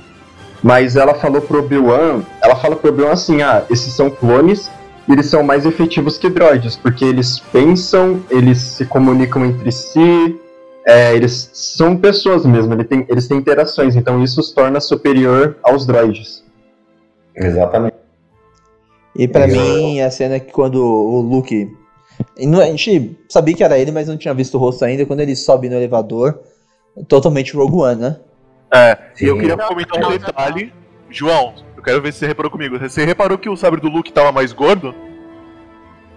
Não, eu achei que tava normal, cara. O sabre, tava- a parte que segura- Tava meio estranho. O sabre- motivo, mas eu não consegui. o sabre dele tava mais gordo que o sabre dele é no, episódio 6. Não, gente, ó, a hora que ele desliga o sabre e coloca no cinto, é perfeito, é o sabre do Não, não, é o sabre do Luke, mas a versão ela tá mais gordinha. Eu consegui reparar nisso. E o Ai, que você acha que aconteceu? Vocês estão sendo muito É, técnicos. mas- Vamos. É, assim, vamos falar assim, rea- reactions, né? Como é que vocês reagiram ao ver o, pró- o, o próprio lookzinho lá chegando? Os É, eu pelos quero da saber minha do João. perna, João, meus pelos da minha perna arrepiaram, gente. Eu fiquei arrepiado. Eu não cheguei a chorar, mas fiquei arrepiado. Nossa, gente, eu só fazia chorar, cara. Foi 15 minutos chorando, cara. Como foi Entendeu? João? 15 minutos. João, quero saber você. Quero saber você. ação, né? Falar, é o Luke, é o Luke, é o Luke, é o Luke. É, eu fiz a mesma coisa no começo. O Luke, o caralho, eles botaram a porra do Luke Skywalker na série. É o Luke, é o Luke, eles fizeram isso, eles fizeram isso. Cara, a minha. Só pra ter noção, eu fiquei gritando, pulando do sofá. Minha mãe começou a chorar. Não, Chorar. É, eu, eu confesso que escorreu um suor masculino. Olha, olha aí, olha aí, confess- confissões. Eu me arrepiei Cara, todo e eu dei uns gritos, eu dei uns gritos falando, caralho, é o Luke, mano. Eles botaram o Luke, não é possível. E eu fiquei assim, acho que Cara, a minha três. reação. Tipo assim, na hora que eu vi o X-Wing chegando, eu. Na hora eu pensei que podia ser a Nova República, porque eu pensei, ah, será que a cara chamou eles pra ajudar? Só que na hora que a cara só vira e fala, ah, só tem um X-Wing, né, não vai acontecer nada. Na hora que ela falar só, é só um, eu já falei, mano, é o Luke. Só que, tipo, eu já tava imaginando, mas eu nunca imaginei que ele ia tirar o capuz. Tipo, eu achei que ele ia ficar o episódio inteiro com o capuz, talvez tirar, tipo, no último segundo ou conversar usando o capuz. Porque eu pensei, ah, mano, tipo, pra fazer o CGI do rosto, ou pega o Sebastian Stan, como o pessoal tava chamando, ou você bota o CGI. É, na hora eu até pensei, mano, será que os caras vão usar CGIzão? Porque CGI pra isso, pra ficar bom, é caro, tá ligado? E eles usaram CGI é, tipo, mesmo. Ah, foi o mesmo perfeito, CGI do Rogue One. dá, dá trabalho, tipo, não, não, não foi de cara que. Assim, você tem que prestar muita atenção pra perceber que aquilo não é real, tá ligado? Sim, ficou melhor que Rogue One, diria. O Nossa, CGI é né? bom, mas dá pra perceber que é CGI. muito Dá pra melhor, perceber gente. que é CGI. melhor. Dá pra perceber eu que é vi uma CGI. galera reclamando na internet e realmente eu não entendi, cara. Ah, assim, mas é, bem, é a galera né? do Halo, a galera anti-vac, porque, pelo amor de Deus, cara. O Mark Hamill tem o quê? 70 anos? O Não, Sebastian 70 Stan- não. 70 não. Tá, eu, levan- eu chutei lá pro alto, vai passar um carro, perdão. Léo? Alô? Passou o carro, tive que cortar o som, senão ia ficar estranho. É, eu chutei alto a idade do Mark Hamill. Mas, cara, por que você vai reclamar de uma coisa dessas? Eles fizeram a melhor coisa possível. Acho que se eu colocar um outro ator, reescalar o Mark Hamill seria uma sacanagem com ele, talvez, mas talvez não seria a melhor coisa. Se colocaria o CGI, você coloca o look e você dá um momento de emoção pra todo mundo. Faz sentido pra história do Mandaloriano, principalmente naquilo que o João contou de mitologia do universo. Que o Luke tá ali procurando outros Jedi, estudando sobre a força e etc. E, cara, Agora, eu tenho uma pergunta o pro, Roma, pro João. Só um minutinho. O Romariz ele falou que esse, esse momento, e eu concordo com ele, você tem a renovação de Star Wars, a continuação para frente para algum lugar sem ser a família Skywalker, e um, um- respeito, uma homenagem aos fãs que já acompanham há 40 anos. Sim. É fantástico isso, é fantástico. Por exemplo, o Luke é o herói da minha infância, né? Exato, exato. eu- E você vai reclamar que foi um CGI? Tá, o CGI não é perfeito, mas É, aquele CGI entrega muito bem é. Eu, eu acho que assim, pra mim a reclamação é um pouco já exagerada. Não sou dono da verdade, eu gosto de frisar isso. É a minha opinião, só a minha opinião. Fiquem à vontade qualquer pessoa para discordar, inclusive os nossos ouvintes, né? Mas eu realmente eu acho um pouco infundada e um pouco exagerada a reclamação, porque não, não é, é o herói da minha infância, obviamente eu estava tomado pela emoção quando ele aparece, mas eu revi e revi esse episódio várias vezes, inclusive depois das reclamações, para falar, putz, eu perdi isso, né? Porque para mim estava perfeito. E eu fui ver, inclusive, em slow motion, eu não vejo nenhum, nenhuma imperfeição ali. Eu não consigo ser transportado, é, eu, não, eu não consigo perceber o CGI ali. É, eu, inclusive, vi comentários na internet, nossa, ficou muito boca de Superman na Liga da Justiça. Gente, eu Ai, não consigo perceber. Eu, eu vi gente falando sobre, ah, eu- os olhos eles me atrapalham, parecem muito artificiais. Eu foquei nos olhos. Eu não consigo realmente perceber. Talvez a minha percepção não seja das melhores, né? Mas realmente eu, eu procurei e não consegui ver. E assim, e a atuação do, do dublê de corpo do Luke, eu não vou lembrar quem é o dublê de corpo, porque ele está acreditado lá. Inclusive colocam, não colocam ele como Luke Skywalker, colocam é, ele como dublê do Jedi no, nos créditos. E assim, é, a pose que ele faz, né, ele tira o capuz, a pose que ele faz segurando a mão é o look do, do, do episódio 6. A forma, e eu, com certeza foi o Mark Hamill que gravou as falas, né? E devem ter dado algum tratamento para a voz dele ficar mais jovial. Sim. Porque o Mark Hamill está acreditado, né? No, nos créditos, inclusive o Mark Hamill brincou no Twitter, né? Tem visto alguma coisa boa na TV dia? Sim, né? sim, nossa, cara. Então, perfeitamente, né? Trouxeram esse fanservice, né? Mas que ele não deixa de ser só um fanservice. Ele, ele, inclusive, ele serve ao propósito da série, porque não faria tanto sentido ser outro Jedi quanto Luke, né? Dava para trazer o Ezra? Dava. Dava para trazer Cal como muitos queriam. Inclusive o Julião aqui da, da Luné estava apostando e gostaria muito que fosse o Cal Daria, daria para trazer, daria para fazer um ar mas não faria tanto sentido quanto o Luke, porque é exatamente a época em que o Luke está montando a academia Jedi dele, é a época em que o Luke está peregrinando a, a, a, a missão dele. Da, é a missão dele, de reconstruir a Ordem Jedi. Então não faria sentido ser outro Jedi a, a, a responder o chamado, né? Principalmente pelo, pelas palavras da Soka, que tem muitos poucos Jedi aqui, né? Nesse período.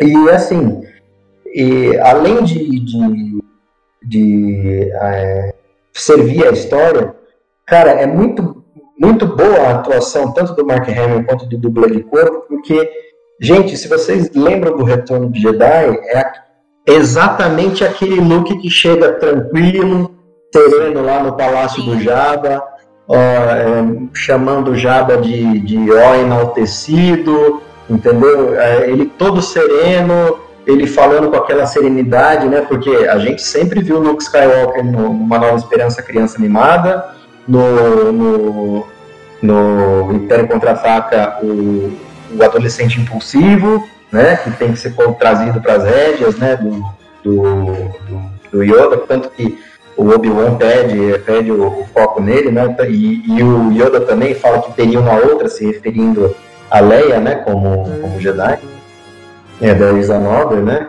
tirando a esperança do Luke, né, e você vê ele de volta lá no Retorno de Jedi todo sereno, ele aprendeu a lição dele, ele vai enfrentar o destino dele, e ele não cedendo ao lado negro lá na, na batalha com o Imperador, apesar de toda a tentação e todo o jogo psicológico que o Imperador faz com ele, ele joga o sabre de luz e fala, eu, eu sou um Jedi, eu não vou seguir por esse, por esse lado. E a atuação dos dois ali, tanto do Mark Hamill, doador da voz e do dublê de corpo, é exatamente aquele Luke Skywalker, então ele casa perfeitamente, entendeu? Os trejeitos corporais, a calmaria da fala, chamando o Baby Yoda de Come Little One, né? Do, do jeito que ele, que, que, ele fala lá no, Luke Skywalker, né, João? É muito Luke Skywalker. Exatamente. Então, também, é muito da hora. Sim. Então, assim, eu, eu realmente eu não. E teve o pessoal que reclama do CGI, eu não, conheci, não consegui ver essas imperfeições, talvez eu não, não tenha um olhar tanto apurado, aí vocês me desculpem, né, porque realmente eu procurei e não consegui achar. E também, aí tem um outro lado, né, o pessoal que reclamou, ah, é, é, respeito completamente a opinião, mas me tem licença de discordar, e é assim, aquele pessoal que reclama, poxa, vai, tinha que chamar o Luke Skywalker de novo. Não dá para expandir o universo sem tocar na saga Skywalker, sem chamar Luke Skywalker. Desculpem, gente, mas é não é, não deixou de ser uma série do Mandaloriano por causa disso. Foi simplesmente um fanservice que serviu à história porque não faria tanto sentido ser o, o Luke Skywalker, porque é ele que está com a Academia Jedi. Acaba o, a missão do Mandaloriano dele entregando efetivamente, ele cumprindo a missão dele de entregar o, o Baby Yoda, o Grogu, para o Jedi, e o único Jedi que, como nas palavras do Yoda, sobram depois do, do confronto entre o. É, é, depois que o Yoda morre, é o Luke Skywalker, o, o Jedi completo, vamos dizer assim, né? E, gente, não teria. Vamos lá, a gente está expandindo o universo e a gente continua expandindo o universo sem necessitar da saga Skywalker. Foi simplesmente a conclusão da missão do Mandaloriano. Para uma terceira temporada, eu duvido que eles tratem Luke Skywalker e Baby Yoda. Essa missão foi cumprida. A gente talvez vá lá para a retomada de Mandalor, como a gente especulou aqui. Isso a gente já vai chegar no ramo das especulações daqui a pouco.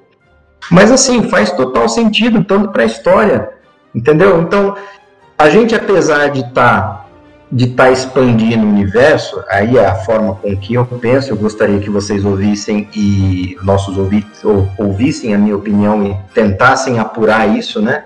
Tentassem, é, é, não digo estudar, mas pelo menos ouvir, tirar suas próprias conclusões. É, você conclui esse arco, você está expandindo o universo, é, só que você tá no mesmo universo que Luke Skywalker. Então, em algum ponto, alguém vai falar sobre Luke, ou então é, é, seria natural o personagem ser encontrado no meio disso tudo, porque ele é o único Jedi que existe. Então, assim, é, é, é para mim é muito natural, não é uma coincidência. Você fez um link lá no WhatsApp que todo mundo brincou lá do Baby Yoda, é o único Jedi que, que existia. Então, assim, ele serve a história. E ele não deixa de expandir online, o universo. João. Era o único que estava online. Exato. E se você me online. permite o complemento, pensando claro. em Star Wars como transmídia, como você sempre fala aqui no podcast, o episódio hum. de ontem, no caso, né, que a gente tá gravando no sábado, dia 19 de dezembro, ele é importante e não só pra história do Mandaloriano. Porque o episódio não. Ele, ele avança nesse lado do Luke, mas ele, ele também não deixa de avançar na história de Mandalor, do Mandaloriano, do Din da, da Bo-Katan e etc. Mas esse episódio ele é tão importante quanto para poder é, rebreverar a questão do peso que o Luke vai sentir daqui a 30 anos, mais ou menos, é, com a perda dos seus Padawans né, no Templo Jedi, após a, a, o desastre com Kylo Ren. Eu, pelo menos, vejo dessa forma. Porque dá um peso. Sim. O peso do Grogu, não só do Grogu, mas de outros personagens. E como você falou, eu não acho que vai ser explorado numa, numa série, por razões óbvias, né? Mas talvez num quadrinho, num livro, a gente vai entender quem eram esses Padawans. Não só daquilo que a gente já conhece, claro, né? Mas um pouco de como o Luke conheceu eles. E de como, na hora que ele perde todos, o fracasso que ele sente no episódio 8, né?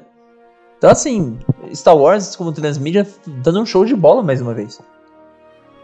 Sim, tá, tá gente, desculpa, ele tá, tá dando service para todo mundo e de uma forma não gratuita, uma forma que serve a história. É simplesmente isso que eu queria colocar, entendeu?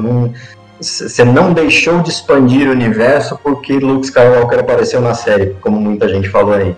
Ah, não, agora a gente vai depender da saga Skywalker para sempre, a gente sempre vai voltar. Não, é normal eles se encontrarem, né? Porque ele é o maior herói da galáxia, né? Todo mundo sabe da história do Luke Skywalker e em certos pontos essas histórias elas vão se encontrar ou pelo menos ser mencionadas. É a mesma coisa quem hateia sequel. Não tem como essa série não tocar em Snoke. Não tem como essa série não tocar no plano de contingência do Palpatine para voltar à vida. Entendeu? Por quê? Porque o universo está sendo expandido, mas ele é coeso ele existe, ele está lá, né? E antes Gente. de continuar Oi. aqui a questão tô ouvindo, do, eu tô... do é, universo... Eu, fiquei quieto porque eu fiquei encantado com as suas palavras. é, Ô, João. Fala aí, então. Você quer que eu seja advogado do diabo? Claro. Ah, será que precisa, Tom? Será que precisa, Tom? Será que precisa, Tom? Então, eu tava pensando nisso. Será que precisa? Eu Mas acho eu que não. Ser. Eu acho que é um grande dia, um grande dia pro, para a parte dos fãs de Star Wars, sabe, cara? Sim, eu também concordo. pra quem não gostou, beleza. Vai pra. Que nem o João brinca e eu, eu adoro a brincadeira. Vai pra galera do Antivac, né? Não aceita que a existência do episódio, não aceita a existência mais da série. Se diverte no seu mundo. Perdão, Yas, eu sei que a Yas escreve fanfic. Mas se diverte com as suas fanfics, sabe? Tipo, inventa a sua história, sabe? É isso. É, claro que fazer advogado do diabo faz, é, faz bem pra gente poder ver o outro lado, Mas Star Wars, ainda mais agora, depois dos filmes, tem apresentado um universo coeso. Eu não posso reclamar. Vai reclamar do quê? Vai reclamar do CGI do olho de um boneco 3D? Mas ainda que você não tenha gostado, você tá livre pra reclamar, gente. É, Não, com tô- certeza, com certeza. Eu justamente fiz questão de frisar que a minha opinião, não sou dono da verdade, eu só quero expor o meu ponto. Fiquem à vontade. Sim. Tanto os leitores, os ouvintes aí, para ir lá no nosso Twitter e, e expor a opinião, é sempre muito bem-vinda a opinião divergente. Desde que a gente se Inclusive, cara, é, pra- é, é que nem eu, eu ia falar, é pra não tocar em Saga Skywalker só é, High Republic pra trás, tá ligado? Porque é, Às Luke vezes nem só Skywalker, isso, como você falou, Loja. Às vezes nem só isso. Dep dependendo do que a gente Sim, em é. Acolyte. A gente não sabe. Sim, É, é, mas é porque, tipo, o Luke, ele é o herói da galáxia. Como você falou, ele é o Jedi mais completo, o. Praticamente, sei lá, podemos dizer pelo menos metade da galáxia que ouviu as histórias, conhecem o Luke, consideram ele um salvador. Então, mano, não tinha como ser outra pessoa pra, pe- pra buscar o Grogu. Porque o Ezra, por exemplo. O Ezra a gente não sabe onde ele tá, ele sumiu, sabe? É, você O o status no WhatsApp, Ezra assumiu desde o dia tal. Não entra, não entra no, no, no Fica Online no Zap. O Cal.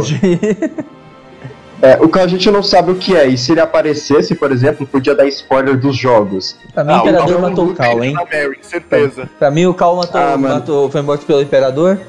Mas, gente, a gente É, pode- eu, posso, eu posso levantar um ponto interessante pra gente não sair muito do episódio? Hum. Pode. A, relação, a, a despedida do Mando com o Baby Yoda, pra mim é um negócio muito bonito. Eu Até vi uma foto que o, o Mando, quando conhece o Baby Yoda, aponta o dedo pra ele, né? Bota a mão no rosto do Baby, né? E quando ele vai se despedir, quem bota a mão no rosto do, do Mando é o Baby Yoda, né? Tirando o capacete. Mas é uma conclusão de arco tão bonita, cara. Eu, eu, eu, não me, eu não me emocionei, mas dá uma sensação de prazer de ter acompanhado essa história. Cara, eu vou falar que eu me emocionei. Tipo assim, na hora que ele começa a se despedir do Grogu e tal, é, eu não senti muita coisa. Eu senti na hora que o Jim tirou o capacete e olhou ele nos olhos. Nossa, E cara. o Grogu, é, o Grogu começou a passar a mão no rostinho dele, a olhar pros olhos. É, mano, eu me emocionei nas duas vezes que eu assisti, velho. Tipo, até um pouquinho antes desse momento eu tava de boa. Quando ele tira o capacete, tipo, eu senti algo diferente naquele momento, sabe? É explicar. brutal, mano. É brutal. É brutal. E o, e o animatronic, ele parece estar vivo, né, cara? Ele passa, assim, até Né? o bonequinho, né? Parece que ele, ele passa muita verdade ali no que ele tá vendo, assim, né? Tá se despedindo. Eu olhando, tipo, eu tava olhando só a parte técnica do animatronic em si, do Baby Yoda. E, cara, parece que o bicho tá vivo ali, olhando pro, pro, pro Dean, né? E dizendo, olha, poxa, a gente vai se separar. E você fica olhando os olhinhos dele e você fica, ai, que tristeza, sabe? Não, eu falo, Star Wars tem os dois melhores animatronics na história, que é o Baby Yoda e o Hondo Onaka no parque deles. Eles são sensacionais. Assim, Jurassic Park também. Mas enfim, não sei se é uma boa falar disso. Pode falar, pode falar. Não, porque, tipo, Jurassic Park também tem ótimos animatrônicos. Ah, sim. Mas pra época agora não é mais, cara. Não tem comparação. Ele é muito bom, mas o animatronic do Baby Yoda e do Hondo Onaka, que, beleza, eles são bons animatronics para animais, mas pessoas que falam e fazem es- emoções, não tem comparação. Não tem comparação, tá ligado? Eu queria voltar um pouquinho, só para saber a opinião da, da Yas em relação ao Luke. Acho que ela não, não- não se expressou. O que, que você sentiu, Yas? E aí? Ah, não, eu ia perguntar a você sobre por que o Luke era a escolha correta, mas você já respondeu já no seu, no seu discurso, muito bem feito. e é, foi, Eu não digo correta, não, não- não- seria correta, me entenda mal. Eu, eu acho que é a mais lógica, que faz mais sentido, né?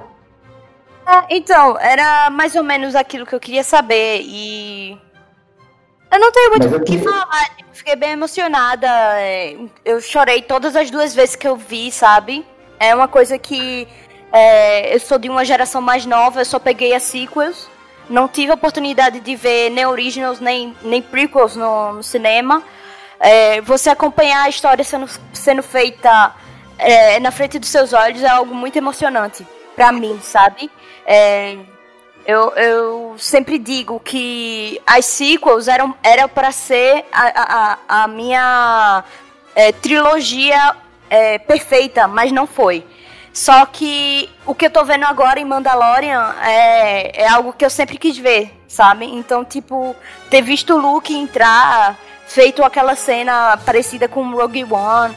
É, chorei, cara, assim, do início ao fim. Desde quando a, a, a X-Wing entrou ali, eu fiquei. Nossa, é o Luke, é o Luke. Quase pulei da cadeira aqui. Tipo, eu tava trabalhando tive que parar para poder ver a, a, cena assim. Meu pai entrou aqui, sabe? Ele me viu chorando, perguntou o que foi. Eu, tipo, o Luke entrou. sabe?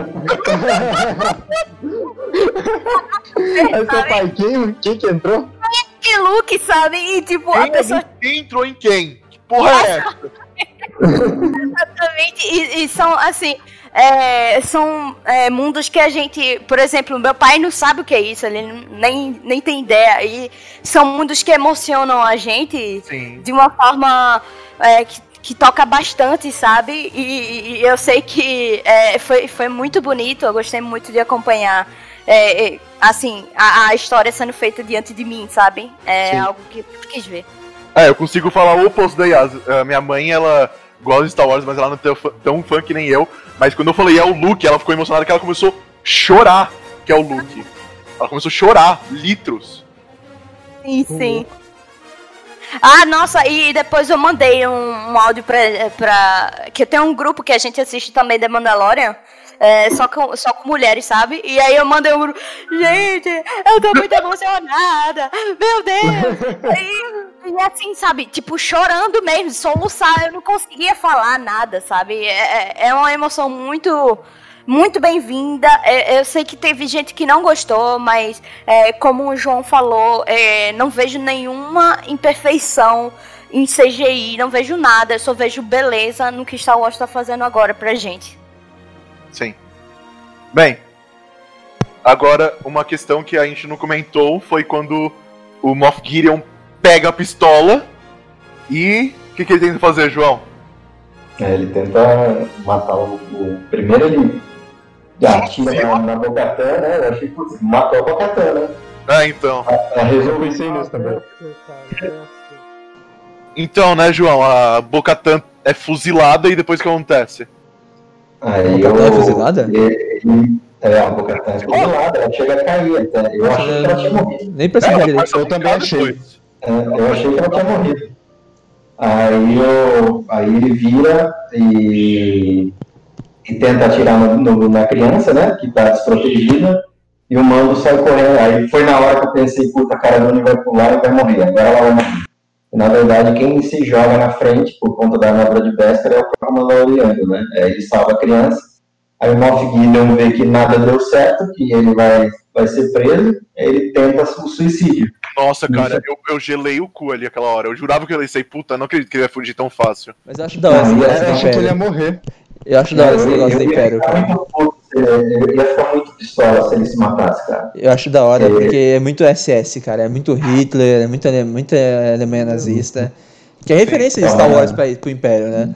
Sim. Graças a Deus, a cara do design aí dá um socaço que acho que ele vai demorar uma, uma temporada inteira pra acordar.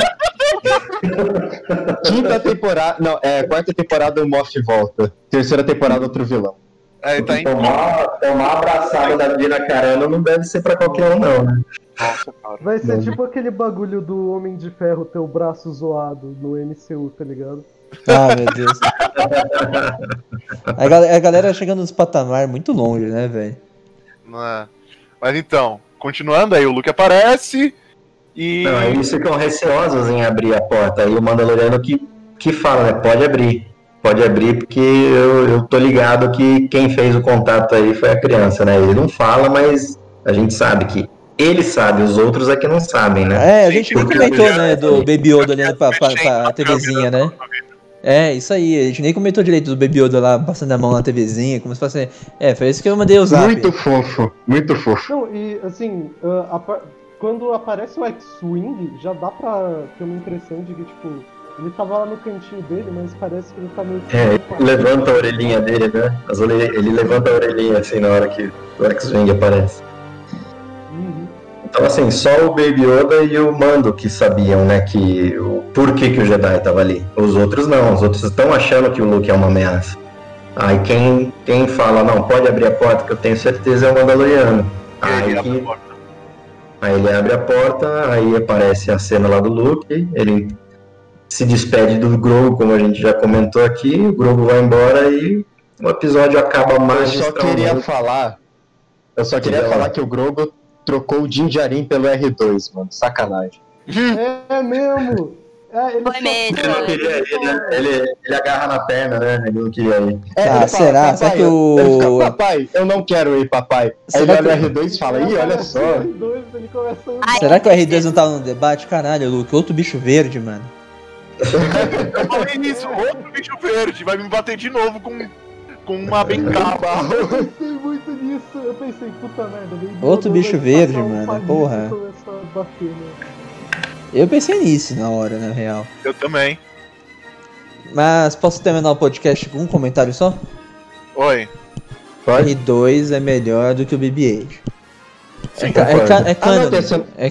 Se não for o comentário que a gente vai terminar o podcast, terminar o podcast assim, ó. Um ano de Não, sofrimento velho. vem aí. Não, calma. Pra Não, terminar não, o podcast, Tem Aliás, tem. Ô, Tem Tom, ô, Tom, é, é- é- rapidinho, a gente esqueceu da, da- da parte do Tom, né? É, calma aí. Como terminar o grita aí, grita aí, grita aí, grita aí, grita aí, grita aí, vai. Comenta, comenta. Posso, posso narrar? Posso narrar? É tudo seu. Vai. O momento é seu. O momento é seu, o momento Bem. é seu. Como a gente falou, o episódio termina, aí todo mundo fica na tristeza que vai ser um ano sem o nosso Mandaloriano, mas ins- inspirado no nosso irmão Marvel, tem uma cena pós-crédito.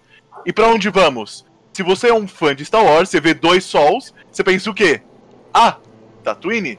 Beleza. Aí a câmera vira, o que vemos? Um palácio que, se você tiver uma boa memória, você também irá reconhecer, que é o palácio de quem, João? Jabba the Hutt. Muito bem, aí você pensa, mas o Jabba morreu. Quem está controlando isso? Aí entra, mostra os guardas lá dos porquinhos verde, os Shrek do Star Wars.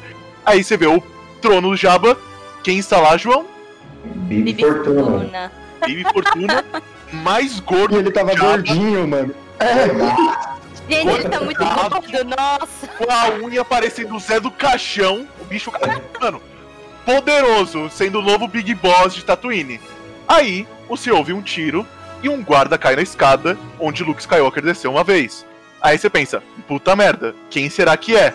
Aí aparece uma sombra e você fica, quem é essa pessoa? Aí a pessoa desce, é a nossa querida Fennec metendo bala em todo mundo. Aí você pensa, mas o que, que ela tá fazendo aqui? Aí ela liberta a prostituta lá do, do Bob, do Fortuna Escrava. a escrava, aqui é, aqui é a prostituta dele, escrava dele.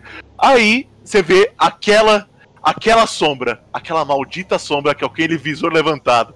Aí você fica, ah não. Aí desce o Boba Fett poderoso e o Fortuna começa a falar, Boba, você tá vivo, ouvi rumores, tudo.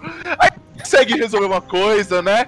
Sem mais, sem é menos. fuzilado. Boba Fett dá um tiro nele, sobe, derruba dele, derruba ele do trono, senta lá, Fennec pega a bebida azul e começa a sentar do lado dele e começa a beber e o Boba Fett lá como um novo chefão de Tatooine. E aí a tela O fica rei e a preta, rainha. o re- rei e a segunda mão dele, a mão direita. E aparece o livro de Boba Fett, dezembro de 2021. E eu gritei, minha mãe tomou um susto, eu gritei, pulei. Nossa senhora! Nossa senhora! É, Eu imaginei na hora que eu mandei a mensagem no WhatsApp pro Tom, né? Que ele foi o último a assistir, ó, se não me engano. Assim, ah, Sim. Tom, melhor você não entrar que eu acabei dando spoiler, né? Porque vamos ler o livro, né? Bobo em Desencanto. Nossa. Senhora Desculpa, eu amo Tim Maia, perdão. É, foi melhor, foi melhor com suas piadas. É, é, é, pessoal, sou boa. Mas, cara, o livro de Boba Fett, ele ser o novo Big Boss do submundo. Então, Cara, calma aí, que calma. Que Não, aí o pessoal, aí o pessoal ficou especulando. Então, mas o pessoal ficou especulando, "Ah, vai ser livro, vai ser HQ, vai ser série mesmo, por causa do, do nome, né? O livro de Boba Fett. Não, gente, é Não. série. É série mesmo, porque se vocês lembrarem no dia do investidor, a, a Caitlyn Kennedy, que, aliás, que é responsável por tudo isso que está acontecendo, inclusive pelo Mandaloriano, que nem todo mundo acredita Dave Filoni, acredita é, John Favreau, mas todo mundo tem que baixar a cabeça e louvar a Caitlyn Kennedy, porque ela é responsável por essa série, sim, foi ela que colocou Dave Filoni e John Favreau no lugar que eles ocupam hoje, então, mérito dela, ela tem que ser enaltecida por, por conta disso. Tá legal, João. Inclu- Inclusive por, ela. E, inclusive por conta das próximas séries que estão vindo, é mérito dela, ela, ela é a produtora executiva, é ela que liga para os caras e coloca todo mundo ali.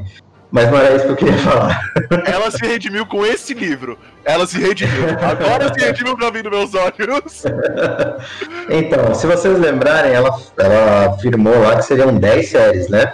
Sim. Mas se vocês fizerem a conta, ela anunciou nove séries e dois filmes. Cadê a décima série? Exatamente. E Olha chegou, só. né? Chegou. O livro do Boba Fett. Leia um livro, leia um livro. Nossa, cara, nossa, cara. Eu preciso fazer minha tatuagem do Boba Fett logo. Puta que pariu. É, pra ser o primeiro fanboy, né? Porque depois ter um monte de gente que quer fazer a tatuagem do Boba Fett, né?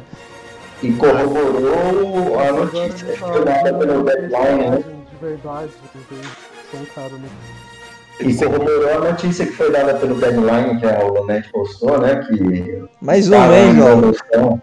Mais Oi? uma, mais uma notícia de fonte confiável, né? Nada de. Qual é o nome do maluco lá? Que. Propagador de ui, notícias. ui, ui, alfinetadas, alfinetadas.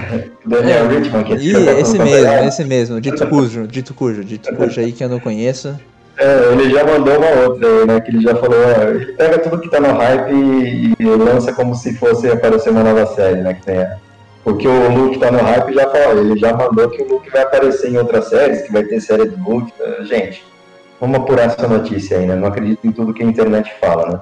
Exatamente. Mas, mas vamos lá, Deadline, que é uma fonte confiável, né? É, a, noticiou em primeira mão e a gente reproduziu a, a notícia aí que, a, que havia um grande, um forte rumor com, com evidências de dentro da Lucasfilm que já estava em produção uma série do Boba Fett. E para nossa surpresa não foi anunciada no Investors Day. Aí a gente, todo mundo ficou com a pulga atrás da orelha, mas ninguém fez a conta, né? Conta dos dois filmes que, que Ah, foram é, o hype faz essas coisas com a gente, João. O hype, ele. Complicado. Exatamente. É a tentação da força. Tentação da força. Agora né? Agora uma homem. confirmação. Exatamente, exatamente. E pra vocês verem que a Ronet é um lugar de fonte confiável. né?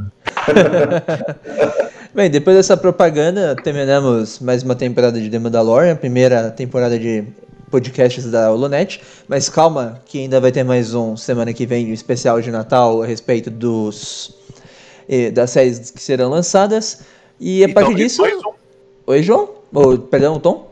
E a gente tem o nosso especial do Galaxy Z, a gente não pode esquecer disso. Não só o especial do Galaxy Z, mas também tem o debate, o enfrentamento é, a respeito do É episódio real, 9, episódio 8, episódio 7. Mas acho que vai ficar um especial Vai de ano incrível. novo pro pessoal ouvir tomando a É real isso champanhe. mesmo? Você quer que entre em embate eu e o João?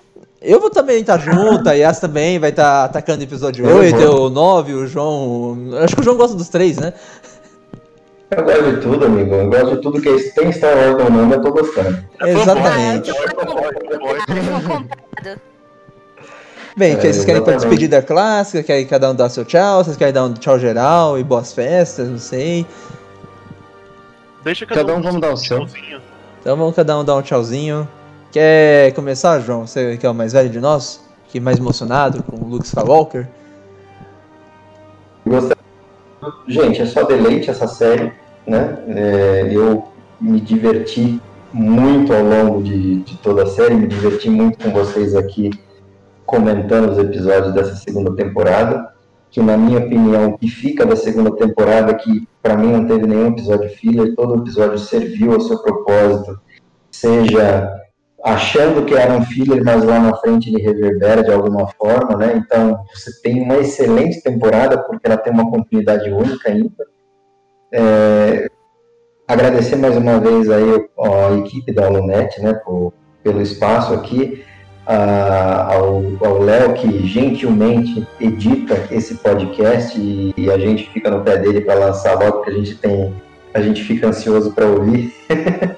Mas, e assim, agradecer ao pessoal que vem nos ouvindo e a gente com certeza tem mais material preparado já para lançar. A gente tem material que a gente já está pensando em lançar, como o próprio Léo já adiantou.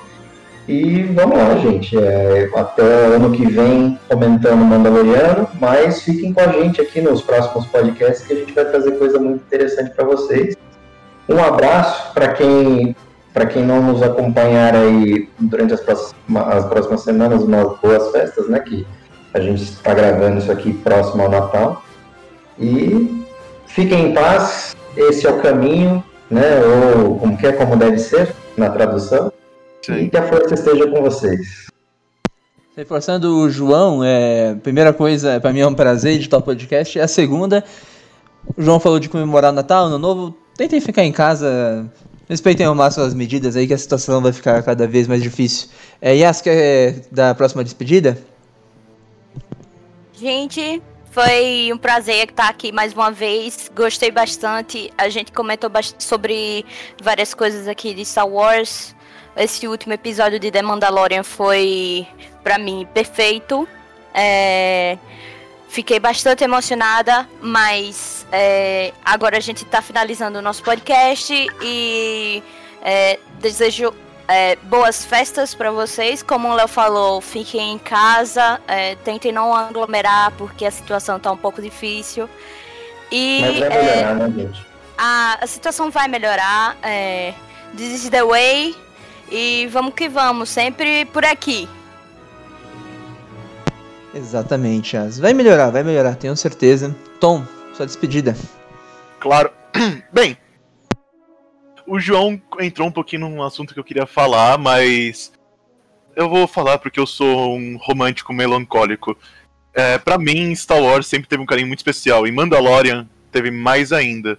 Ainda mais a segunda temporada que eu tive a oportunidade de ser convidado aqui e ser fazer parte agora da equipe oficialmente, tipo, isso aqui é uma coisa muito especial, no meu coração, ter poder ver, ver pessoas com opiniões diferentes e a gente conversar tranquilamente e se divertir com Star Wars, que me proporciona uma alegria enorme e ter novos contatos, novos amigos aqui junto com vocês. É, é uma grande conexão com a força que eu tenho e que eu agradeço todo dia. E a gente é o clã da Holonet. E é isso. This is the way. Que Away. Ah, ô Tom, assim você quebra meu coração. Eu comecei rindo quando você começou a falar do negócio lá do que você é um romântico, etc. Mas depois me pegou, caiu, quase caiu uma lágrima aqui, não vou mentir não. Oh, eu sei, eu sou um belo romântico. É, poeta. Gonçalo, manda aí. Mano, eu queria agradecer a todos. Estou meio triste, pois, né, acabou a série. E, mano, minha sexta-feira, minhas sextas-feiras não vão ser mais as mesmas. Eu não vou ter mais as. Eu não, vou ser, é, eu não vou ter mais a sensação de acordar e esperar chegar logo à tarde para eu poder ver o episódio e comentar com os meus amigos e tudo mais. Porém, foi um ótimo final. Estou muito satisfeito. Queria agradecer a todo mundo da equipe as pessoas que estão nos ouvindo e ajudando na divulgação do podcast, mandando suas opiniões. É, mandem perguntas pra gente também no Twitter para começarmos a fazer mais programas respondendo vocês e tudo mais.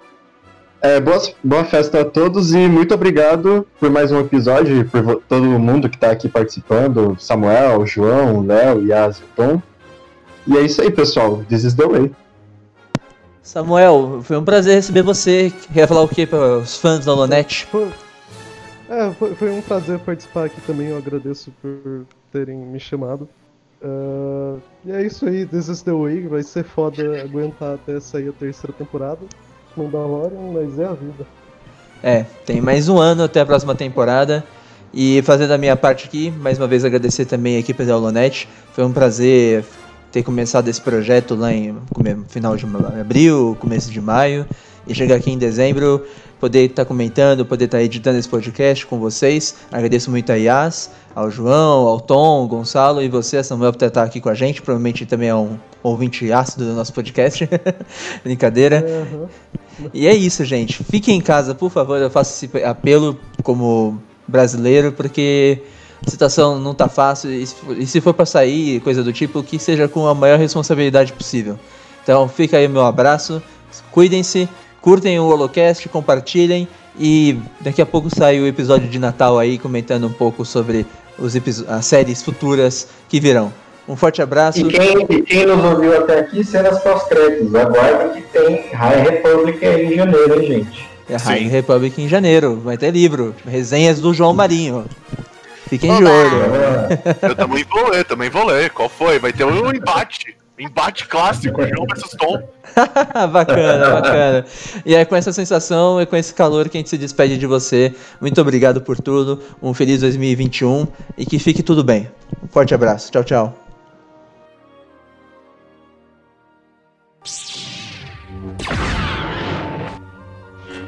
Holocast, o podcast da Holonet Star Wars Brasil.